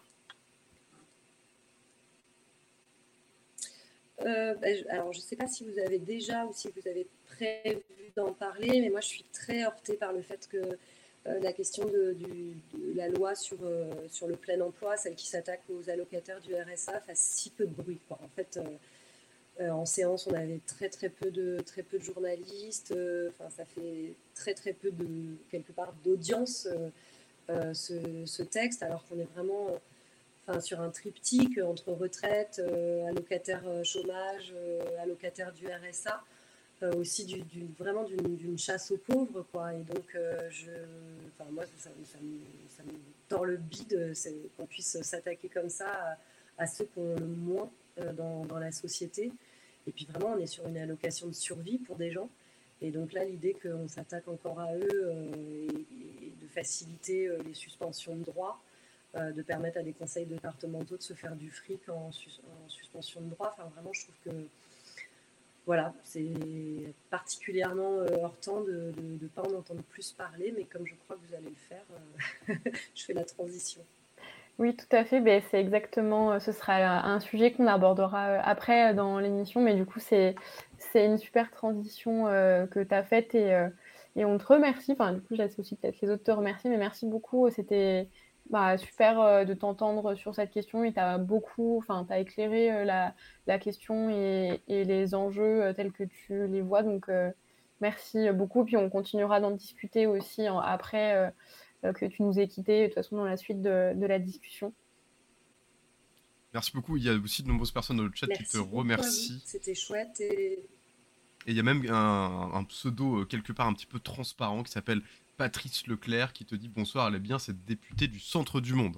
Donc euh, voilà, tout le monde s'associe à ces remerciements. Merci à vous. Merci à Patrice Leclerc. Salut. Salut. passe une bonne soirée. Salut. Merci, au revoir. Bon, bah, c'était chouette. Je suis contente. Je suis trop contente de cette première euh, invitée euh, de, nos, de Minerva. Euh, c'était super chouette. J'espère que, que, vous avez tous bien pu entendre dans le chat et que, et que la discussion vous a autant intéressé que, que nous. Mm. Euh, ouais, c'était vraiment très intéressant. Puis voilà, c'est aussi un, quelque part un témoignage de premier plan, en tout cas dans la bataille politique qui se peine, puisque euh, évidemment à l'Assemblée nationale, beaucoup de choses euh, se jouent, et non seulement dans l'hémicycle, mais aussi dans les couloirs, dans les discussions internes des différents mouvements, des différents partis. c'est très important d'avoir ce genre de, de témoignages. Mais du coup, justement, puisque en plus ça nous a offert une, une, transition parfaite, restez avec nous, restez avec nous dans le chat. Je sais que vous étiez là pour Elsa, mais vous verrez, on est aussi très, très sympathique et même si on est, même si on n'est pas député. Donc voilà, si vous voulez vous préparer à manger, mettez-nous dans un coin, réagissez un petit peu dans le chat si vous, si vous le souhaitez. Mais justement, Elsa nous a euh, proposé une transition parfaite parce que je crois que Manel, Manel, pardon, tu voulais nous parler de cette fameuse réforme du RSA et je vais te mettre en gros. Magnifique. ouais, et Lola, mets-toi en mute, euh, on, on t'entend. Là, c'est bon, vous m'entendez? Ouais, c'est parfait. Ouais, du coup, oui, c'est vrai qu'Elsa a fait une, transition parfaite parce que je voulais vous parler justement de la loi plein emploi. Donc, euh, après la réforme des retraites, euh, le gouvernement il reprend sa marche forcée euh, pour déclarer la guerre aux pauvres. Et donc, du coup, cette semaine, il y a eu les premières séances publiques du projet de loi pour le plein emploi. Et donc, officiellement, cette loi, elle est présentée comme, je cite, une loi qui vise une transformation profonde de notre action collective pour atteindre le plein emploi et permettre ainsi l'accès de tous à l'autonomie et à la dignité par le travail. C'est pas une blague. C'est comme ça qu'il présente euh, cette, euh, cette loi. Alors, qu'est-ce que le gouvernement il nous a concocté dans ce programme? Alors, d'abord, euh, c'est une transformation du pôle emploi qui va devenir France Travail. Rien que le nom, voilà.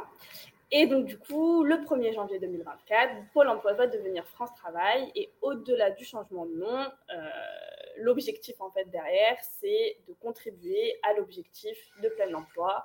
Donc, du coup, de réduire le nombre de chômeurs. Macron veut qu'il y ait à, peu près 5% euh, de chômage euh, d'ici la fin de son mandat.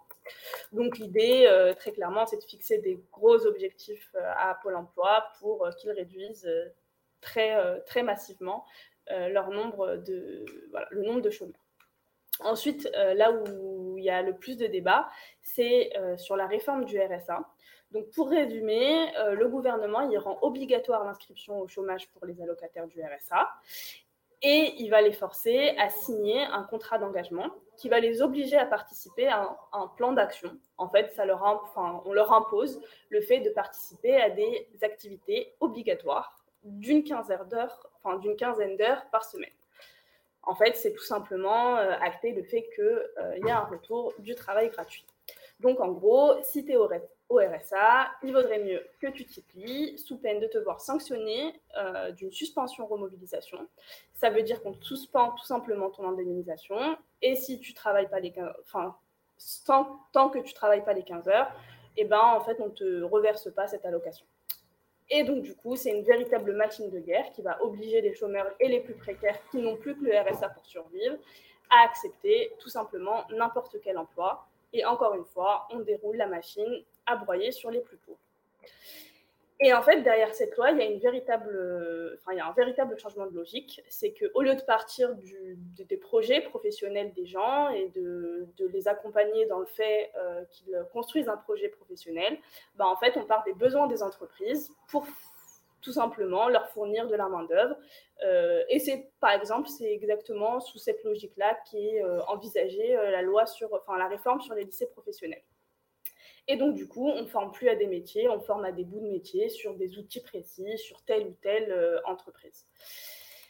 Et donc, du coup, c'est cette obligation euh, qui est la plus contestée euh, de la loi plein emploi, qui a d'ailleurs été adoptée le 28 septembre, donc grâce à l'alliance entre les macronistes et les républicains, qui ont encore une fois été main dans la main pour s'en prendre aux plus pauvres.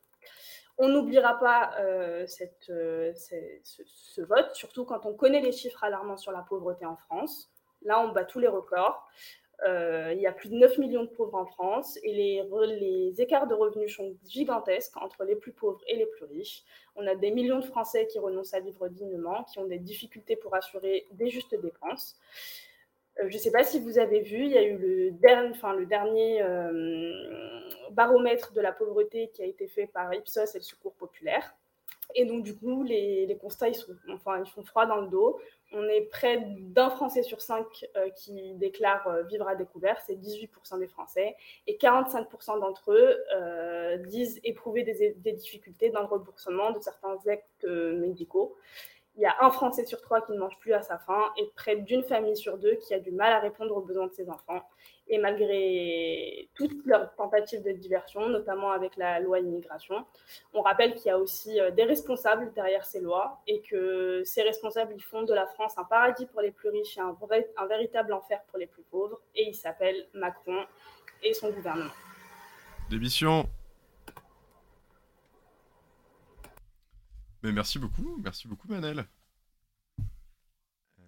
Ouais, ça fait froid dans le dos. Surtout moi, ce qui me, ce qui me terrifie, euh, euh, j'ai participé il y a quelques jours euh, à, à, une réunion, et d'ailleurs, je vais en faire un, un, article pour nos révolutions, restez branchés, à une réunion de, de femmes du quartier Pablo Picasso à Nanterre, en fait, qui ont discuté pendant une matinée euh, des émeutes euh, qu'il y a eu cet été et euh, de plus largement, en fait, au fur et à mesure de la discussion, elles ont beaucoup parlé de leur expérience, de leur vie, de leur travail et tout. Et en fait, moi, ce qui m'a frappé, et du coup, j'ai aussi pensé à ce projet de loi-là, c'est qu'il y a énormément de femmes seules qui élèvent leurs enfants et qui sont dans des difficultés bah, enfin, évidente d'un point de vue financier, d'organisation, de travail. Euh, parfois aussi, c'est des femmes qui ont des difficultés administratives parce qu'elles ne parlent pas forcément français. Et, euh, toute cette suradministration euh, de plus en plus qui vient soumettre les, les gens juste qui travaillent quoi, et qui essayent de vivre leur vie et de survivre euh, en France, euh, ça les plonge dans des situations de difficulté extrêmes. Et du coup, là, c'est potentiellement des femmes qui vont être dans des, conditions encore plus précaires. Et, ça, c'est vraiment. Enfin, moi, c'est. Bien sûr, y a. Ça concerne tout le monde, cette loi, et, euh, pas uniquement les, mères célibataires, mais je pense particulièrement à, elles parce qu'elles font des. des elles ont des. Surtout dans les, femmes qui ont des métiers précaires, elles portent vraiment le pays. Euh, à part leur travail, quoi, que ce soit dans le travail du soin euh, ou dans le travail de, voilà, de reproduction globalement de tout ce qui fait qu'on peut vivre en société. Quoi. et enfin voilà, c'est vraiment le on vous remercie, etc. de Macron. Enfin, il sonnait déjà bien creux à cette époque, mais il est de plus en plus cynique au fur et à mesure des, projets de loi qui, qui mettent en avant. Quoi que ça interroge aussi un petit peu sur euh, le rapport au travail. Finalement, le rapport à cette chose un petit peu essentielle et la manière dont le gouvernement et la plupart des libéraux essayent de l'imposer de manière extrêmement violente à des personnes.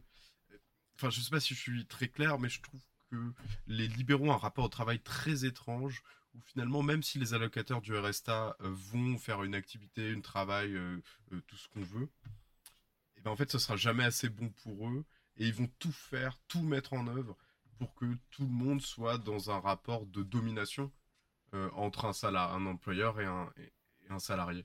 Et ça, c'est vraiment leur objectif ultime. C'est assez euh, interrogeant, en tout cas. Puis le, coût de l'opération euh, de changement Pôle emploi vers France Travail, il est assez, assez monstrueux.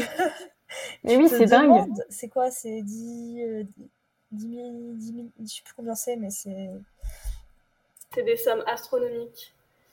C'est vraiment. Euh, et le nombre d'agents que ça va demander aussi, mm. euh, le fait de surveiller tous ces gens-là. Enfin, ça veut dire qu'il va falloir euh, surveiller des gens, faire en sorte qu'ils travaillent vraiment les 15 heures.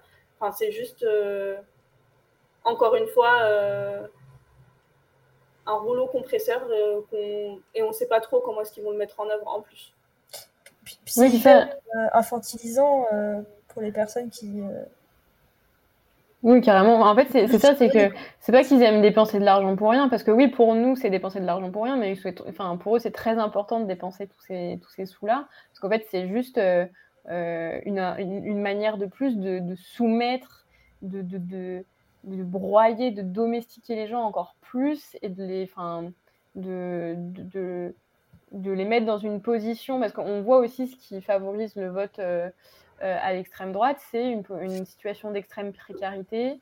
Euh, ou enfin de déclassement, de, de sentiment d'injustice par rapport au fait que bah voilà, tu es au chômage, tu n'as plus de dignité en fait, et c'est vraiment mettre, enfin c'est mettre les gens dans une situation où ils perdent espoir dans un, dans un, dans un avenir meilleur, quoi, pour eux, pour leurs enfants, etc. Et c'est ça qui est le moteur, euh, c'est la, régression sociale, le, désespoir, etc., qui est le moteur de l'extrême droite, quoi. Donc, pour eux, c'est le jackpot, quoi. Non seulement tu vas avoir du travail gratuit, en plus, les gens, bah, ils espèrent que ça va les démobiliser, et au-delà de les démobiliser, bah, euh, que, en tout cas, si euh, s'ils doivent se mobiliser, ce soit pas à gauche, mais euh, mais vers l'extrême droite, quoi. Genre, c'est pas évidemment, c'est pas calculé forcément comme ça, mais en tout cas, les conclusions de, de leur opération, c'est c'est ça en tout cas qu'ils entendent, qu'ils entendent, enfin, qu'ils peuvent espérer mettre en place, quoi.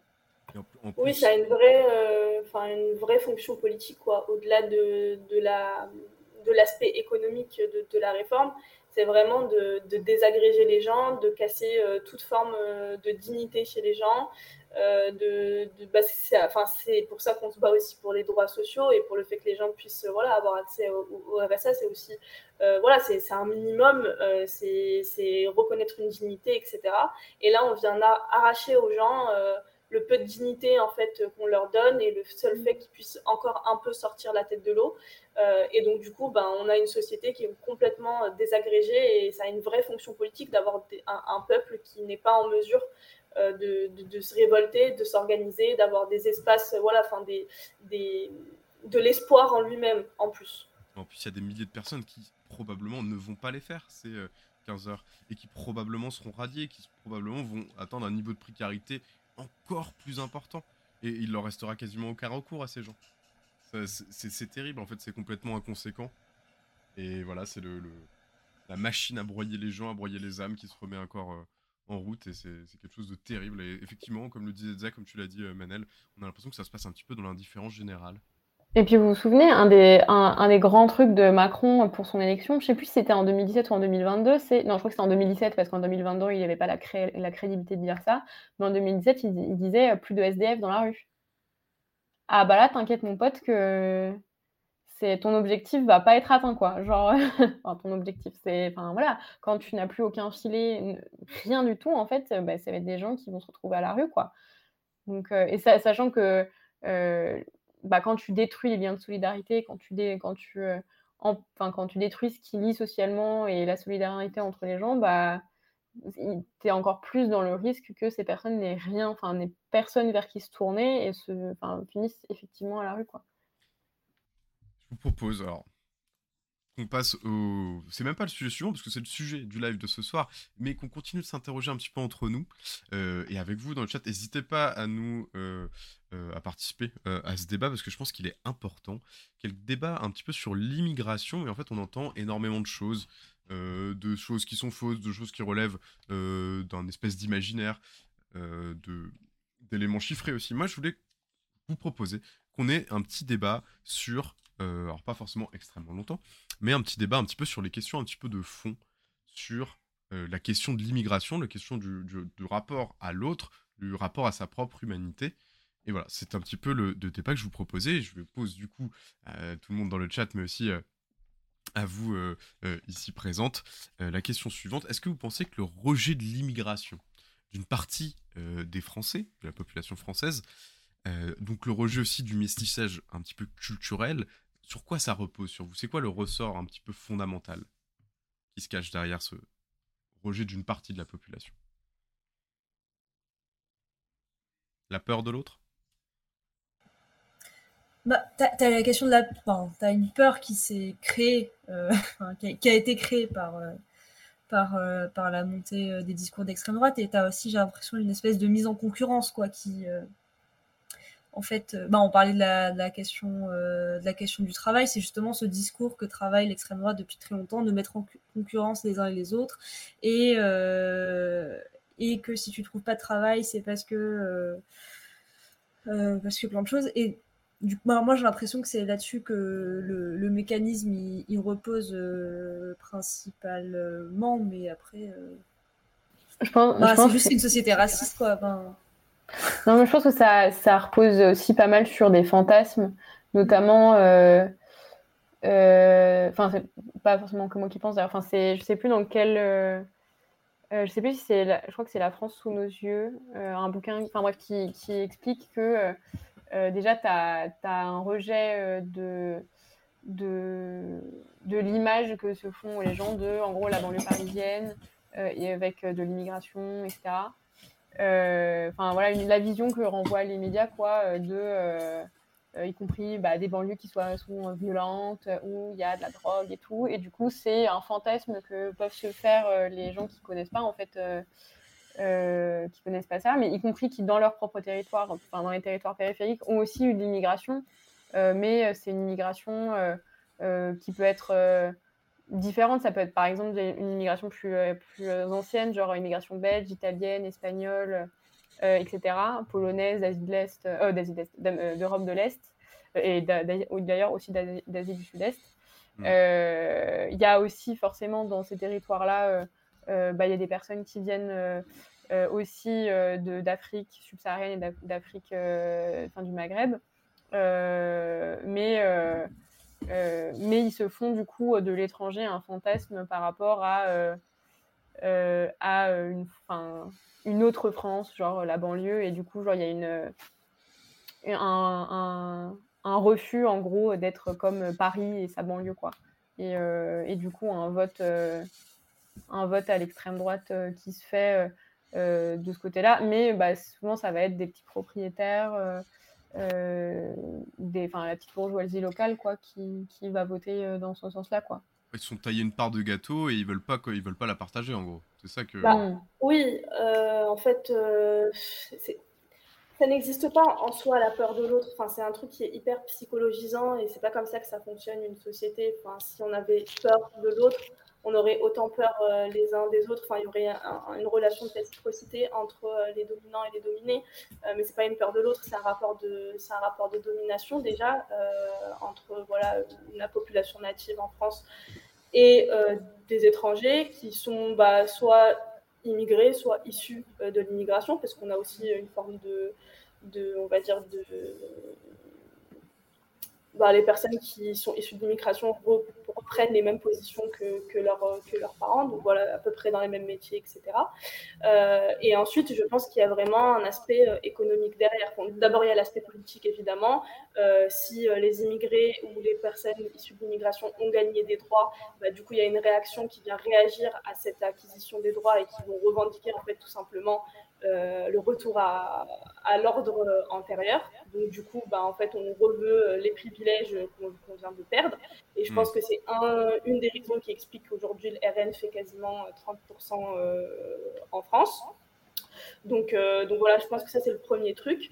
Et le deuxième, c'est que je pense que le vote RN, il est là où les conditions de vie des travailleurs français sont aussi très durement touchées par la crise, notamment les zones des etc. Euh, et en fait, aujourd'hui, euh, ni, enfin, la puissance de la France ne permet pas, enfin, les, la rente coloniale, tout ce qui permet, enfin, tout ce que le racisme permettait en termes de, de, de, de gains économiques, aujourd'hui n'existe plus. Et donc aujourd'hui, euh, il y a cette bah, revendication centrale pour le, le Front National, qui est de la préférence nationale, retour à la préférence nationale, parce qu'on n'a plus les moyens aujourd'hui euh, d'atténuer euh, les effets de la crise. Et donc, du coup, il y a aussi euh, derrière cette idéologie de la peur de l'autre, etc., bah, en fait, des fondements économiques au fait que le racisme soit systémique en France, quoi. Ouais. Mais du coup, le racisme est systémique en France. Mais est-ce que tu vous pensez, est-ce que vous pensez qu'il y a une chance de le dépasser, ce racisme? Enfin, je dis racisme systémique, mais en fait, à partir du moment où il y a le racisme, c'est un système. Enfin, juste. Euh, oui, le racisme systémique de, la société. mais que... le, le, racisme en tant qu'organisateur social. Et finalement, qu'il y a une manière de le, de le dépasser, sinon on ne serait pas en train de, de lutter euh, pour. Euh, enfin, sinon, ça servirait à rien qu'on lutte pour que faire reculer le racisme, etc. Il y a un autre monde qui est possible. Et je hmm. pense que d'abord, le premier truc, c'est de dire le racisme n'est pas juste simplement un sentiment ou une question de peur. Euh, c'est, il est favorisé par un contexte économique, social, par un ordre social qui fait que euh, y a des gens qui ont des privilèges et d'autres qui en ont pas, et certains qui occupent des positions, notamment économiques euh, en France, donc les emplois les plus précaires, etc. Pas partout en France, mais surtout dans les zones urbaines en réalité, notamment tout ce qui est travail du cœur, etc où euh, bah, en fait il y a des gens qui font tenir un pays euh, par leur simple présence et euh, il y a une fonction économique au racisme quoi hmm. et qui est du coup pour que cette pour que ce système économique puisse tenir il y a besoin d'offensives idéologiques il y a besoin d'offensives politiques et il y a besoin de diviser en tout cas la classe des travailleurs sur la base de ce racisme là pour pouvoir se maintenir et c'est ça qu'il faut dire aujourd'hui c'est qu'il y a objectivement des alliances qu'on peut créer avec notamment les ruralités, parce qu'il y a des conditions de vie similaires entre les gens qui habitent dans des zones rurales et des gens qui habitent en quartier populaire de dire qu'aujourd'hui, il y a l'abandon des services publics, etc., et qu'il y a, il y, a, il y a des conditions de vie aussi qui sont similaires, et il y a aussi une expérience en vrai de la répression qui est commune. Euh, on l'a vu avec les Gilets jaunes, qui ont connu aussi euh, les formes de répression policière, etc., et on a vu que des alliances pouvaient être créées, et ces alliances, elles peuvent être créées par, enfin, peuvent être favorisées par euh, des contextes euh, politiques ou des crises politiques euh, spécifiques qui font que il y a possibilité d'allier certaines franges de travailleurs à une autre et de les solidariser. Et je pense que c'est la question principale aujourd'hui que doit se poser la gauche, c'est comment est-ce qu'on solidifie les liens entre certaines franges sociales et d'autres qu'on met en concurrence aujourd'hui et qu'il ne faut plus mettre en concurrence. Et donc du coup, quelles sont les, les, situations objectives où on peut voilà, solidifier euh, ces différentes franges. Mais il n'y a pas de, il n'y a pas, euh, comment dire, euh, si on est convaincu que le racisme a une construction sociale, c'est qu'il peut être aussi défait et qu'il y a des expériences de par l'histoire. On a réussi à mettre fin à l'esclavage, on a réussi à mettre fin au colonialisme, on a réussi à créer des solidarités entre les gens qui luttaient contre le colonialisme là où ils étaient et la, France métropolitaine. Les, les, solidarités peuvent être créées à partir du moment où on se donne pour objectif de les créer aussi finalement, là où il y avait de la concurrence, il faut qu'on, que on, enfin, globalement, on, en tant que, groupe, on soit capable de montrer que euh, là où il y avait de la concurrence, on peut créer de la solidarité. C'est ce que je comprends de ce que tu dis. Mais du coup, est-ce que euh, l'accueil inconditionnel pour vous est un impératif moral? Si on est tous de la même humanité, si on croit un petit peu en l'humanisme et, et à ces Bah, euh, on- je pense que notre engagement, il est forcément euh, à un moment ou à un autre euh, moral. C'est qu'on a des principes, des valeurs qui sont importants pour nous, celui de la solidarité, celui de l'égalité, de la liberté, etc., etc. Après, ça, c'est un, im- un impératif moral, personnel, individuel, qu'on choisit d'embrasser ou pas et de mettre en acte ou pas. Après, sur la question de l'accueil inconditionnel, à mon, a- enfin, personnellement, je le vois pas comme une- un impératif. Euh, euh, je ne vois pas que, que comme un impératif moral, parce que ça, ça pourrait relever de la charité, ou mais du coup, on- ça peut très facilement se transformer, comme euh, ce qu'on disait tout à l'heure, euh, en, euh, en, euh, en accueil euh, bah, de- choisi au final, parce que si c'est moral, bah, on peut décider qu'il y a des, certains qui ont une valeur morale différente des autres. Donc, moi, je pense que Ah non, non, moi je te dis l'impératif inconditionnel. hein. je sais, je sais, mais du coup, moi, ce que je pense, c'est que euh, au-delà d'être un impératif euh, moral, l'impératif moral, il relève du positionnement individuel de chacun, mais par contre, le positionnement collectif, euh, il relève du fait que c'est un, impératif politique, que c'est un impératif social, que, ben, en fait, tu, ne peux pas prétendre transformer, face aux crises globales du capitalisme, la crise environnementale, etc., de toute manière, euh, les migrations euh, ont toujours eu lieu et elles vont être amenées à se multiplier. Euh, et du coup, la, réponse, enfin, juste, il faut aborder les choses de manière pragmatique et réaliste. En fait, c'est un phénomène qui existe, qui existera, qui n'est pas bon ou mauvais. Ce qui est mauvais, c'est les raisons qui font que euh, les, les popul- des populations soient arrachées euh, à leur territoire pour Mhm. X ou Y raison. Et du coup, ben, comment on y répond, comment on s'organise, comment on fait en sorte, d'une part, de mettre fin euh, aux causes du départ euh, des, des populations, que ce soit la guerre, que ce soit la famine, que ce soit les pillages des grandes firmes internationales, que ce soit... tout- toutes ces raisons-là, il faut y mettre fin. Et pour les populations qui sont déjà parties, euh, ben, organiser la solidarité, c'est-à-dire que c'est pas aux pays les plus pauvres de les accueillir euh, parce, et euh, que les pays les plus riches, notamment l'Union européenne par exemple, ferment ses frontières en disant non, non, non, non, mais par contre, vous restez entre vous les pauvres et nous, on n'accueille personne. Non, non, enfin, ça fonctionne pas comme ça. Il faut arrêter de, de justement, enfin, j'avais posé une question à Elsa sur toute la misère du monde, mais en fait, la misère du monde, c'est nous qui la créons. Donc, Hmm. vraiment, il faut redescendre, euh, euh, voilà, en toute humilité, regarder les désastres euh, qui ont été causés par le capitalisme euh, et prendre nos responsabilités et bah, voilà, accueillir inconditionnellement. Mais du coup, voilà, pour moi, c'est pas un impératif moral, c'est un impératif politique, social, qu'on prend en, avec Il repose nos- quand même sur de la morale. hein. bah, non, moi je pense que vraiment les, les dé- les décisions politiques qu'on prend collectivement euh, reposent du coup individuellement peut-être sur des questions morales, mais par contre collectivement c'est sur des questions bah, de juste, euh, c'est des questions politiques, c'est des questions sociales, c'est des questions euh, bah, révolutionnaires. Enfin, qu'est-ce que tu Mm. choisis de faire pour, euh, pour le présent, l'avenir, et qu'est-ce qu'on fait collectivement ensemble pour changer les choses et régler les problèmes qu'il y a à traiter pour que l'humanité puisse continuer, enfin s'épanouir de manière égale, libre, etc. Quoi. Oui, et encore plus que c'est en fait c'est un droit fondamental le fait de pouvoir euh, migrer. Euh, nous, en tant qu'Européens, on va partout dans le monde où on veut, quand on veut, avec notre passeport et le peu de visa qu'on a demandé. On bouge un peu partout dans le monde comme on veut et il n'y a personne qui nous demande euh, est-ce qu'on migre. euh, Enfin, il n'y a pas de barrière. En fait, si Mm. aujourd'hui, en fait, on crée de toutes pièces la crise dans laquelle on est. C'est-à-dire qu'il y a un droit international à la mobilité, il n'y a pas de droit à l'accueil. En gros, pour le dire un peu schématiquement. Euh, mais en vrai, on crée des situations irrégulières parce qu'on coupe euh, tout simplement le fait qu'on puisse venir de manière régulière. Euh, on crée des conditions qui font que les gens sont entre guillemets sans papier. En vrai, ils ont plein de papiers, mais mais en fait, on crée des sans papiers de toutes pièces. On crée des gens dans des situations irrégulières de toutes pièces. On met des conditions de visa avec tel ou tel pays. On les réduit, etc. Et en fait, on empêche les gens de venir. Mais on n'empêchera pas les gens de venir. On peut monter tous les murs qu'on veut, on peut monter toutes les barricades qu'on veut, les gens ils continueront à venir. Et ils trouveront les moyens de venir parce qu'effectivement, on crée euh, les conditions de misère, etc. partout dans le monde qui fait qu'il y ait des gens qui viennent. Mais en plus de ça, on ne peut rien faire contre, le, contre ce qui se passe. Mm. Euh, on l'a vu au Mexique, enfin, c'est même pas propre qu'à l'Europe, hein. Euh, c'est ce qui s'est passé entre les États-Unis et le Mexique, c'est exactement la même chose. Euh, c'est euh, on met des frontières, des barricades partout, en, partout dans le monde. Et ça ne marche pas. On peut ériger toutes les frontières qu'on veut, ça ne marche pas. Donc, donc ça, c'est, enfin, c'est au-delà d'un, d'être un, impératif moral, c'est juste une question de rationalité. Et ensuite de dire, en fait, ce qui est irrationnel et ce qui, est, ce qui n'a pas de sens, c'est euh, la manière dont vous fabriquez des gens qui sont illégaux. Mais ça n'existe pas d'être illégal quelque part ça n'existe pas d'être illégal, de bouger d'un endroit à un autre. Nous, on ne le connaît pas parce qu'on peut bouger partout dans le monde.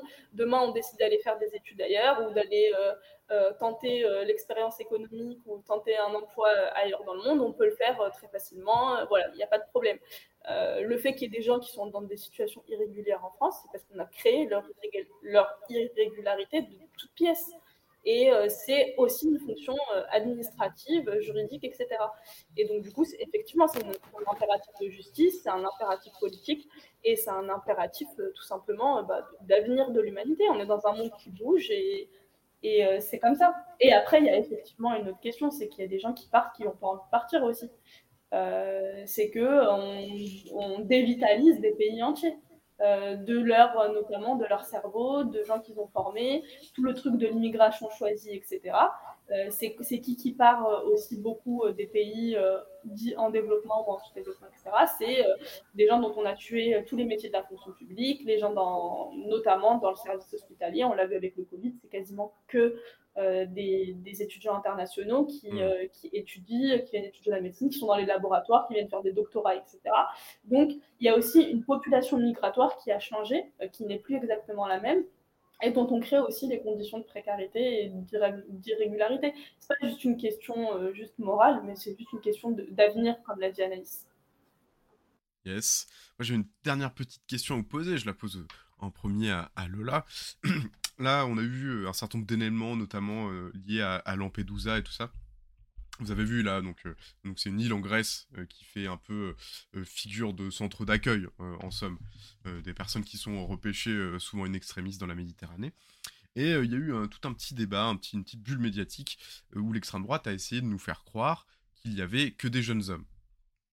Alors que, évidemment, c'était faux. Il y avait des femmes, des enfants, des femmes enceintes, etc. Et voilà, moi, la question que j'avais envie de te poser, euh, Lola, c'est est-ce que la droite et l'extrême droite, notamment, ils veulent pas faire passer l'insensibilité comme une valeur cardinale de notre civilisation? Finalement, euh, c'est pas, clair, je, te vois faire une, grimace. Non, mais en fait, ils font tout pour qu'on n'empathise pas.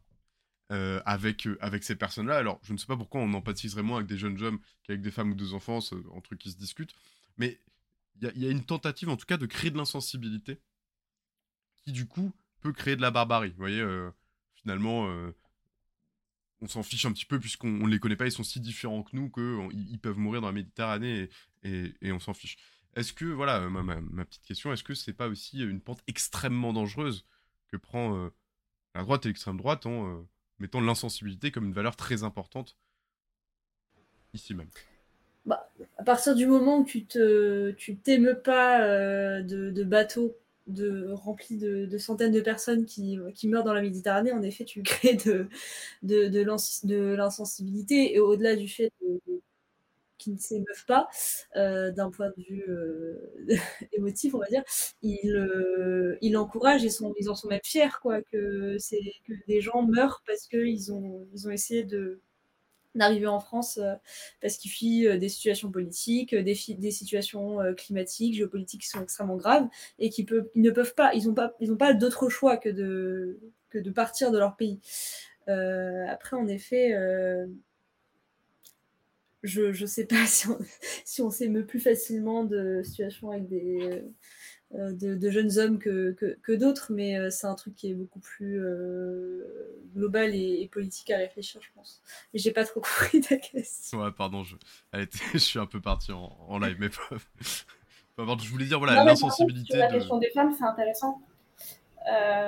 parce que c'est un vrai axe, en tout cas sur lesquels les féministes, on n'est pas, enfin, toutes les féministes ne sont pas totalement prêtes. C'est qu'il y a une, une récupération, enfin une récupération, une promotion d'un féminisme de droite ou d'extrême droite mmh. euh, qui vise à dire, euh, en fait, tout simplement, on veut sauver les femmes migrantes des hommes migrants, que les femmes migrantes il y a, et d'ailleurs c'est subventionné, c'est réglementé par l'Union européenne, elles ont une réglementation spécifique et elles sont plus protégées, entre guillemets, que les hommes migrants, parce que les femmes migrantes ne sont pas considérées comme concurrentiel sur le marché du travail.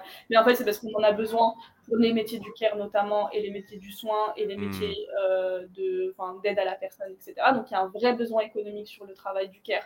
Donc, on autorise plus l'arrivée de femmes migrantes que d'hommes euh, migrants qui ne sont pas exactement sur les mêmes secteurs, même si les hommes migrants aussi sont, là, sont sur les questions du travail ubérisé, notamment euh, Uber, euh, le nettoyage, etc. Euh, mais donc, du coup, il y a aussi voilà, un investissement de la droite et de l'extrême droite sur les questions féministes en disant, bah, en fait, euh, les hommes euh, migrants sont une menace pour les droits des femmes ici sur le sol européen.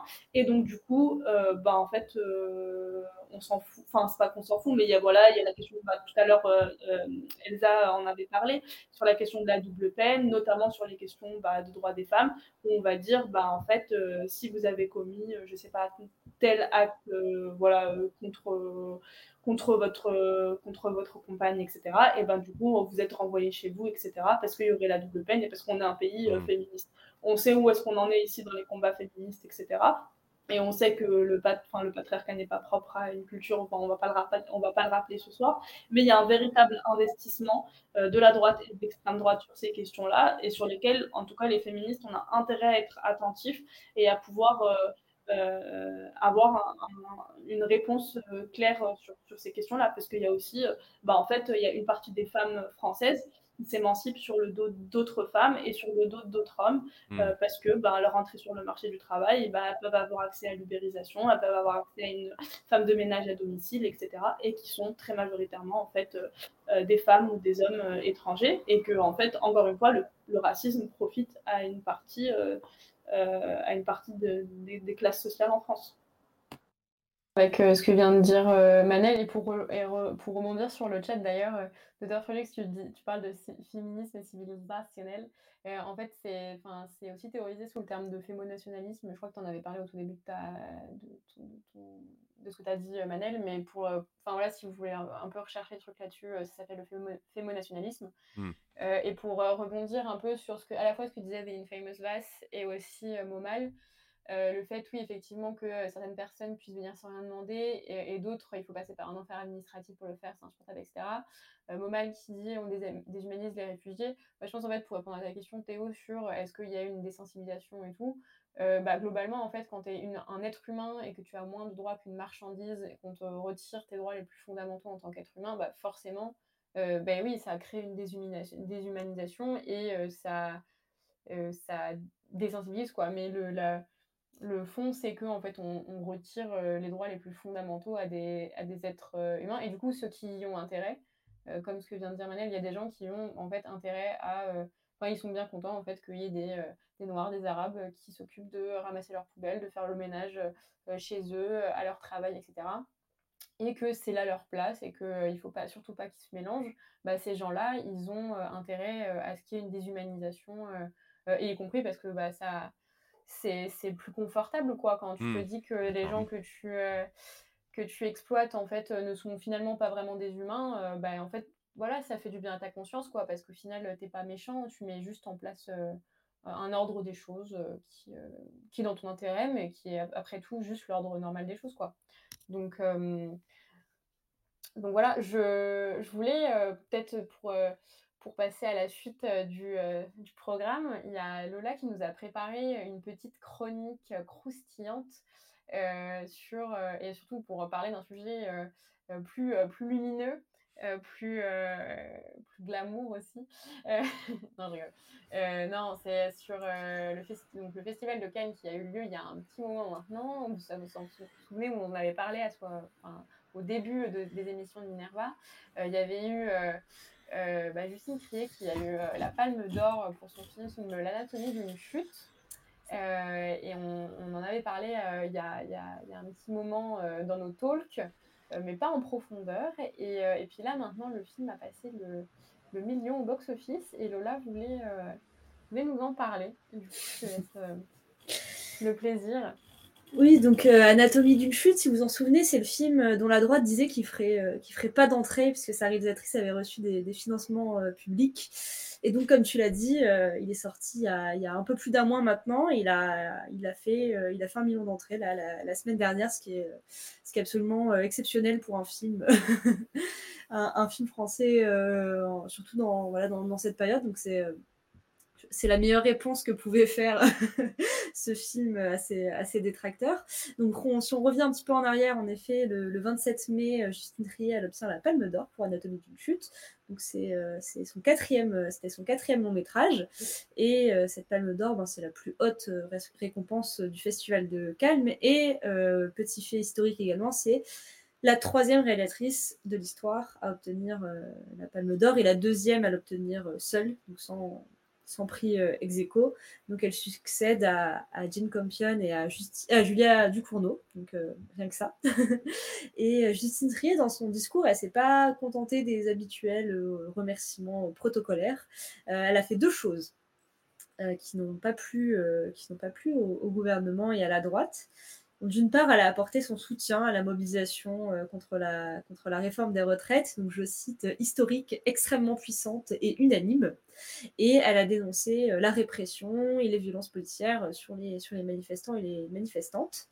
Et elle a aussi alerté sur la mise à mal de l'exception culturelle française et sur les politiques néolibérales du gouvernement qui condamnent un cinéma qui se, qui se marchandise.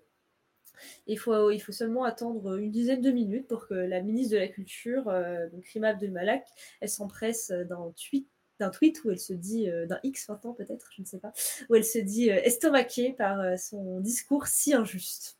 Oh, bichette. Donc, euh, dans l'heure, euh, c'est des dizaines de députés aussi de la majorité et de la droite qui se sont fendus de commentaires sur soi-disant surfinancement public euh, du cinéma en France.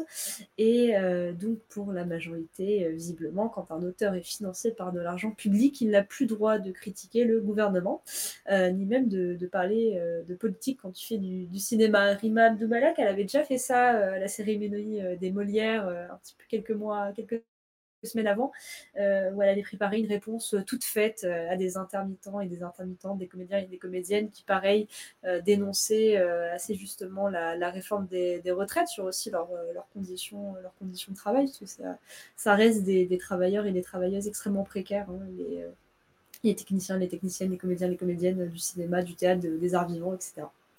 Euh, mais du coup, pour un peu comprendre ce qu'a dit Justine Trier dans, son discours et euh, ses, mots justes, et comprendre aussi les, critiques qui lui sont faites, il faut, revenir sur cette fameuse euh, exception culturelle française et, et sur comment on finance un, film en France. Euh, donc déjà, je l'ai dit, il est reproché à Justine Trier euh, de voir son film soutenu par, euh, de, avec de l'argent public, euh, ce qui donc empêcherait toute critique de, de ce dernier. Et outre une grave atteinte à la liberté d'expression, il faut comprendre comment, fonctionne, comment fonctionne cet argent. Donc déjà, un film, ça repose sur une multitude de, financements, des financements qui sont aussi bien publics que, privés. Il y a déjà faire un film en France, il faut une société de production qui euh, elle-même euh, injecte de l'argent dans le film. Il y a plusieurs moyens de le faire. Je vais pas, pas détailler là-dessus, mais déjà voilà, il y a, cette manière-là. Et on a aussi euh, en France le Centre national du cinéma et de l'image animée, donc le CNC, qui qui est l'organisme régulateur du cinéma en France et qui a toute une série de missions. C'est un organisme historique qui s'est créé, euh, qui s'est créé dans les années, euh, dans les années euh, 50 et euh, qui a aussi, voilà, qui a évolué avec, avec le, cinéma et qui, et qui, et dont les syndicats et les, et les forces politiques de l'époque, tout au long, voilà, du XXe siècle, ont fait évoluer aussi pour qu'ils protègent les auteurs et qui protègent aussi la, la liberté de création, qui est une des plus riches qu'on a au monde en France, la liberté de création. Et donc, ils disposent de nombreuses aides pour, euh, pour soutenir des films. On les distingue en gros entre les aides sélectives, où tu montes un dossier euh, avec la société de production et tu dis euh, j'ai ce projet qui fait ça, ça, ça, ça, j'ai besoin de ça, de temps.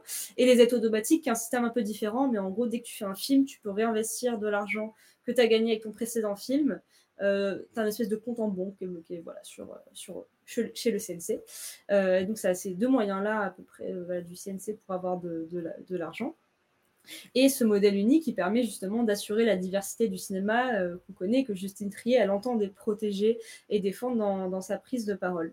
Et contrairement à ce qu'on a pu entendre, en fait, l'argent du CNC, c'est pas de l'argent des impôts, qu'on paye, euh, paye, nous individuellement, euh, mais c'est un système de un peu de circuit court du cinéma qui se, qui se finance lui-même avec toute une série de taxes qui sont prélevées sur toutes les entreprises de la production cinématographique, donc les sociétés de production, de distribution, les cinémas, etc., les chaînes de télé, aujourd'hui les plateformes de streaming, etc., sont en train de se mettre en place sur YouTube, voilà, toute une série de, taxes qui existent, euh, et notamment, bon, la plus connue, euh, et qui à la limite concerne le plus l'usager, ça va être le, ticket de cinéma.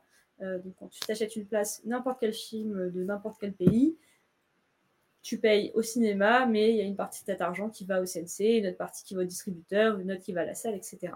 Et donc, euh, c'est comme ça qu'on a l'habitude de dire que le cinéma, il finance le cinéma. Euh, on a aussi les régions qui sont la compétence de, financer le, cinéma euh, en France. Et leur aide elle est souvent précieuse en fait euh, pour un film parce qu'ils ont des enveloppes budgétaires qui permettent vraiment de soutenir de manière très conséquente des films en France. Et il faut savoir que pour chaque euro qu'une région va donner à une production, il y a environ 120 à 150% de cet, euh, investissement sur le territoire qui va être demandé de, en dépenses sur le territoire. Donc ça peut être euh, bon, en, en, engageant des, euh, des, voilà, des techniciens, des techniciennes, des comédiens et des comédiennes du territoire tu, où tu fais ton film et ça fait tourner l'économie locale parce que tu fais tourner les commerces, les hôtels, etc. Et euh, il y a d'autres, voilà, il y a vraiment toute une multitude de, sources différentes de, financement. Mais ce qu'il faut aussi comprendre, c'est qu'un film en France, ça coûte euh, en moyenne, chaque, en moyenne euh, les devis de production par année d'un film français, c'est entre 3,5 millions et 4 millions d'euros. Combien? entre voilà, 3, 3 et 4 millions, des fois un peu plus. Ça peut monter à 5, 5 euh, millions de, euh, par euh, certaines années. Ça paraît beaucoup comme ça, euh, mais en réalité, la majorité des films, ils se font avec plutôt 2, 3 millions d'euros. Et il y a une dix, quinzaine de films qui se font avec vraiment des très très gros budgets, mais on est bien loin voilà, de, sommes astro astronomiques parce qu'en fait ce qui coûte le plus cher quand tu fais un film c'est de rémunérer les gens donc c'est bien de rémunérer les gens. euh, donc Anatomie d'une chute, il a coûté environ, il a coûté 6 millions d'euros. Euh, c'est tant mieux euh, de, permettre à une réalisatrice de faire un film avec euh, des moyens qui sont, qui sont à la hauteur de, ses ambitions artistiques. Elle reste dans ce qu'on appelle les films du milieu. Donc voilà, c'est des films qui sont au-dessus de 4 millions, mais en dessous de 10 millions. Et euh, il n'y a pas beaucoup de réalisatrices en fait qui arrivent à se positionner de, cette manière-là. Donc c'est quand même chouette qu'on ait voilà des réalisatrices en France qui arrivent à faire des films euh, de cette manière.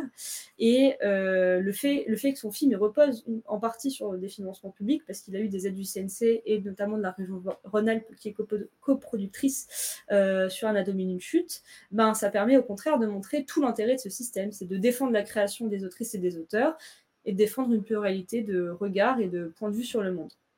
Euh, on a aussi beaucoup entendu que de raccourcis entre cinéma subventionné et idéologie d'extrême gauche, pour reprendre les mots de la ministre. Euh, on ne va pas faire la, liste ici des films qui sont idéologiquement euh, contestables pour nous et qui ont reçu des financements publics, euh, mais penser voilà qu'un financement public conditionnerait un discours politique, c'est euh, gravement, gra gravement dangereux pour la création. Et euh, là-dessus, Anatomie d'une chute, il semble un peu en avoir fait les frais, donc on ne va pas s'avancer sur des hypothèses euh, euh, sur lesquelles on n'a pas tous les éléments, mais en tout cas, il était assez bien positionné pour représenter euh, la, France euh, aux Oscars, puisque voilà, il y a tout un, comité de, sélection qui se réunit pour choisir le, film qui représentera la France à l'Oscar du meilleur film étranger. Anatomie d'une chute faisait partie de la liste et il n'a pas été, euh, choisi et ça a été vraiment une, une grande surprise pour tout le monde parce que d'une part, il avait tout à fait le potentiel avec la Palme d'Or, avec le fait qu'il soit en partie tourné en anglais, avec son actrice, principale qui a aussi voilà, une reconnaissance à l'international. Euh, mais voilà, il n'a pas été choisi et on peut se demander euh, si c'est pas aussi un peu un moyen de, punir sa réalisatrice pour, euh, pour ses positions. Euh, et du coup, euh, pour revenir aussi sur l'exception euh, culturelle, à quoi ça correspond, en fait, c'est un terme qui date des accords du, GATT en 93, qui sont donc des accords de libre-échange. Et l'objectif, en gros, c'était de protéger la culture et donc le cinéma de toute logique marchande et de, donc, de sortir la culture de ces accords de libre-échange pour garantir justement ben, sa liberté de création et, et ses ces enjeux euh, financiers. Euh, c'est aussi ce qui permet aussi au cinéma euh, d'être sous l'égide du ministère de la Culture et pas du ministère des Finances, parce que c'est une crainte aujourd'hui des secteurs, du secteur euh, de la production, que le, cinéma soit déplacé du côté de Bercy et pas du côté du ministère de la Culture.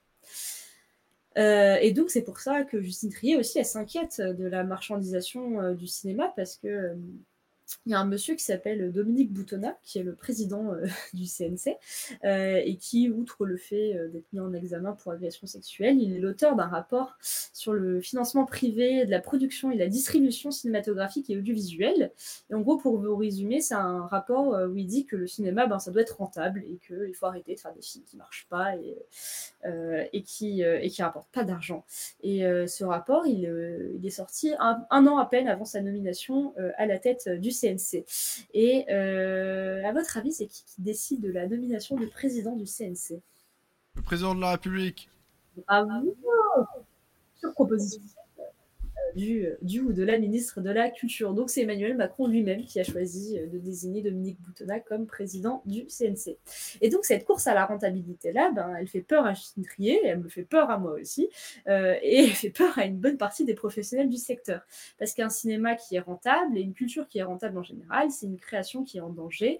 Parce que les films, ils vont plus être pensés comme des œuvres qui donnent un point de vue, qui créent des images et des imaginaires, mais comme des objets qui sont formatés pour fonctionner.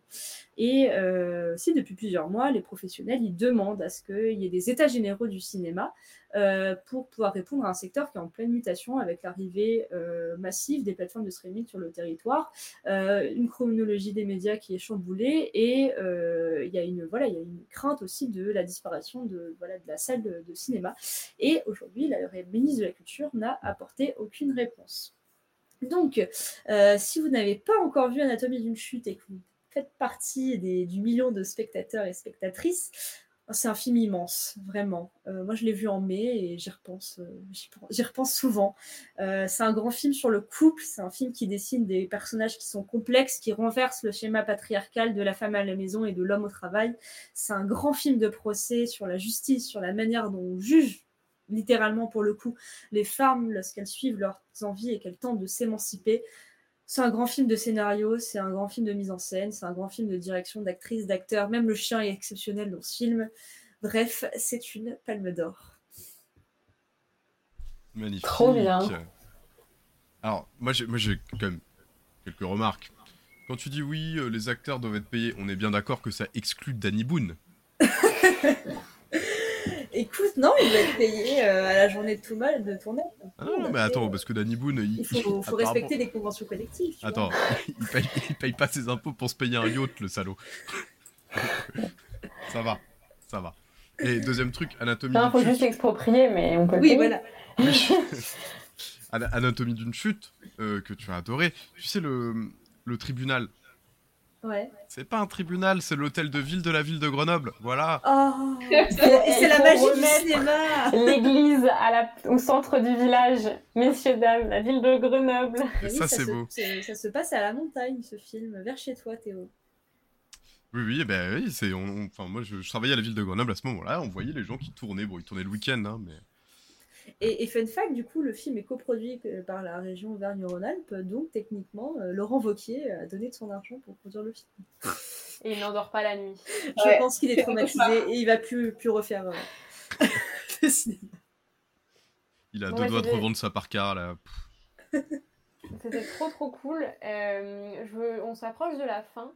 Euh, puisque ça fait déjà deux heures qu'on est ensemble. Et euh, moi, en tout cas, ça, ça passait super vite. Donc, euh, je, suis très, je suis très contente de, de ce talk. Mais c'est pas encore fini. Laisse rester encore un peu avec nous parce que, comme à chaque fois, bah, du coup, Lola, tu viens déjà de nous en, nous en donner une, mais je vais t'en redemander une autre. On fait un petit tour pour faire un peu nos, nos recommandations euh, culturelles. euh, que ce soit culturel, jeux, livres, films, peu importe.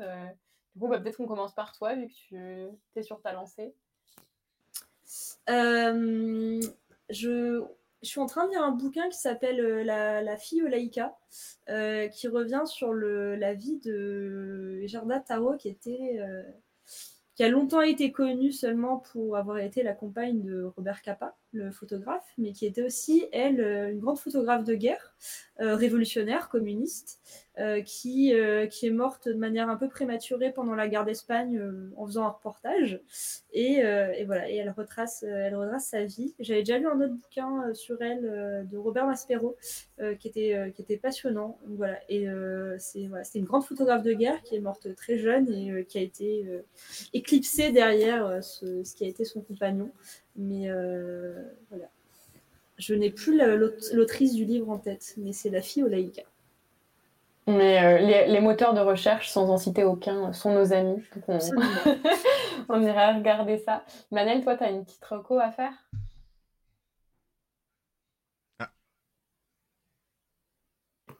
Ouais, moi en ce moment, je lis euh, Tituba la sorcière. Et en fait, euh, c'est euh, l'histoire d'une esclave euh, qui va jouer un rôle très important dans une affaire de sorcière de Salem. Donc c'était une des premières accusées. Et donc du coup, ça c'est une histoire qui mêle du coup euh, une histoire, enfin c'est une histoire euh, féministe euh, pendant la période d'esclavage et qui raconte aussi voilà la place des femmes esclaves dans le système esclavagiste, qui est un, du coup un livre de, Marie Scondé, qui est une romancière incroyable et que je vous invite vraiment à lire. Je l'ai pas encore fini, mais c'est déjà passionnant. Trop bien, c'est noté. Euh, Théo, vas-y, toi. Non, mais moi je rigole parce que en fait c'est le moment de l'émission où je passe systématiquement pour l'inculte de la bande. Alors après vous avoir recommandé L'amour est dans le pré, après vous avoir recommandé Rock and Roll avec Guillaume Canet, je vous recommande cette semaine Gotrex et Félix, qui sont les charmantes aventures euh, dans un monde très sombre du monde de Warhammer, où c'est un nain tueur hyper méchant et euh, son compagnon, un, un aventurier un peu plus euh, galant, etc., qui parcourt le vieux monde de Warhammer, euh, d'Aldorf aux montagnes grises. Euh, voilà, les, les geeks peut-être se reconnaîtront. En tout cas, c'est super et ça s'appelle Tueur de trolls. Voilà. Trop cool. Non, mais c'est bien. C'est cool. bien les nains. Les nains sont les meilleurs. Je dis ça, mais je mange de la salade, donc euh, je me rapproche plutôt des elfes, mais... mais non, on a, on a tous en nous. Euh... Euh, Bah, et toi, Anaïs, moi, alors oui. Euh, je ne vais pas recommander un bouquin parce que je suis en train de lire euh, Faites mieux de Jean-Luc Mélenchon parce que je pense qu'il faut le lire. C'est Mm. la sortie Mhm. euh, de théorie politique de la rentrée. Mais non, je vais recommander un album. J'adore le nouvel album de Doja Cat. Voilà, Euh, je le Mm. trouve vachement bien. Il est vraiment trop cool. Euh, et euh, j'ai pas vraiment, enfin, j'ai pas vraiment écouté euh, les paroles en détail. Donc, à part euh, Paint, Paint the, the City in Red, The Time in Red, je sais plus. Donc, du coup, moi, je sais qu'elle parle de mettre du sang partout et tout, mais moi, je pense que c'est juste, elle veut peindre euh, la, la ville aux couleurs du communisme. Je, enfin, Ah. En tout cas, c'est vraiment, c'est mon interprétation personnelle et je pense que j'ai raison. Euh, mais non, elle est brillante. Enfin, vraiment, c'est une rappeuse. euh, C'est une rappeuse exceptionnelle et du coup, vraiment, je, je vous invite très fortement à écouter son album. Il y a au moins euh, deux chansons que vous devriez aimer parce qu'elles sont, euh, elles, elles, sont grand, grand public. Je dirais c'est Attention à la fin et la première qui est, euh, je n'ai pas le titre exact en fait. C'est Paint de, attendez, je vais vous le dire. Paint the City in, in Red. Euh, Paint the Town Red. Voilà, je, je suis vraiment une bouffonne. Pardon. Euh, mais bon, bref, c'est des- deux sons déjà, ils sont, euh, ils sont très grand public. Et les autres euh, sons aussi euh, sont pépites. Voilà, donc euh, c'est ma recommandation personnelle. Formidable. Ben, on, on se le garde. mais Je crois que c'est le moment de se dire au revoir. On a passé, en tout cas, moi j'ai passé un bon moment. J'espère que Moi vous aussi. Euh, J'espère que dans le chat vous avez passé un bon moment. On a quand même eu une députée euh, à cette. Peut-être la prochaine fois on aura un ministre. On ne sait pas. Je ne pense pas. faux. C'est faux, bien sûr. Il y a un faisceau d'indices qui nous permet de conclure que c'est Ça n'arrivera pas. C'est évidemment faux. Euh, Un ministre d'un autre pays, peut-être. Peut-être un ministre d'un autre pays, on ne sait pas. En tout cas, voilà, mais on faut teaser, faut teaser. Euh, en tout cas, on vous envoie plein de courage, plein de force. Euh, N'oubliez pas que Minerva est désormais un podcast incroyable. Vous pouvez le retrouver sur toutes vos applications préférées. C'est aussi sur YouTube. Si vous avez loupé un moment, vous vous êtes dit ah tiens incroyable cette phrase précédente avait l'air formidable. Bah vous pouvez aller la revoir parce que c'est sur YouTube. Ça s'appelle Minerva. Ne pas confondre avec le streamer espagnol qui ne fait que du Fortnite, bien sûr. Euh, ça ne va pas vous intéresser. c'est un autre. C'est autre chose. Euh, en tout cas, moi je vous envoie plein de force, plein de courage pour la semaine à venir. On se retrouve dimanche euh, prochain. Euh, je crois que tu avais quelque chose à dire, Anaïs. Ouais, j'ai le vieux réflexe de lever la main comme si j'étais dans une réunion en présentiel. Mais on- moi, je vous retrouve mardi. Ah oui. Je vais faire la pub demain parce que pour jusqu'à maintenant, j'avais pas envie de d'éclipser cette merveilleuse soirée. Mais à partir de, de, de ce mardi-là, il y a un nouveau format qui sort sur Minerva qui est un format d'interview. Euh, donc je vous laisserai euh, découvrir euh, à partir de mardi, mais du coup, notre premier invité qu'on recevra, c'est Antoine Guerrero qui a fait un travail sur Corbyn, son ascension chez au sa chute et les raisons de, de- sa chute. Et du coup, je le reçois mardi et j'espère que vous serez nombreux à nous écouter. Ce sera un format du coup plus de discussion entre euh, du coup l'invité euh, et moi qui, qui animerai la discussion. Et donc, euh, donc voilà, on se, on se diversifie, euh, on, on multiplie les, les, les formats. Donc euh, j'ai hâte. J'espère que ça va autant vous plaire que moi, ça me plaît de travailler ce, ce format. Trop bien. Trop bien. Et ben, et ben à mardi dans ce cas. Et n'oubliez pas euh, d'aller voir sur le site de norevolution.fr pour lire effectivement les excellents articles qui vont du coup euh, découler l'interview de mardi euh, pour les voilà Momal apparemment a aimé euh, en tout cas dans le chat. Des bisous euh, très bonne semaine à mardi à dimanche également et euh, passez une bonne semaine. Bonne. Bisous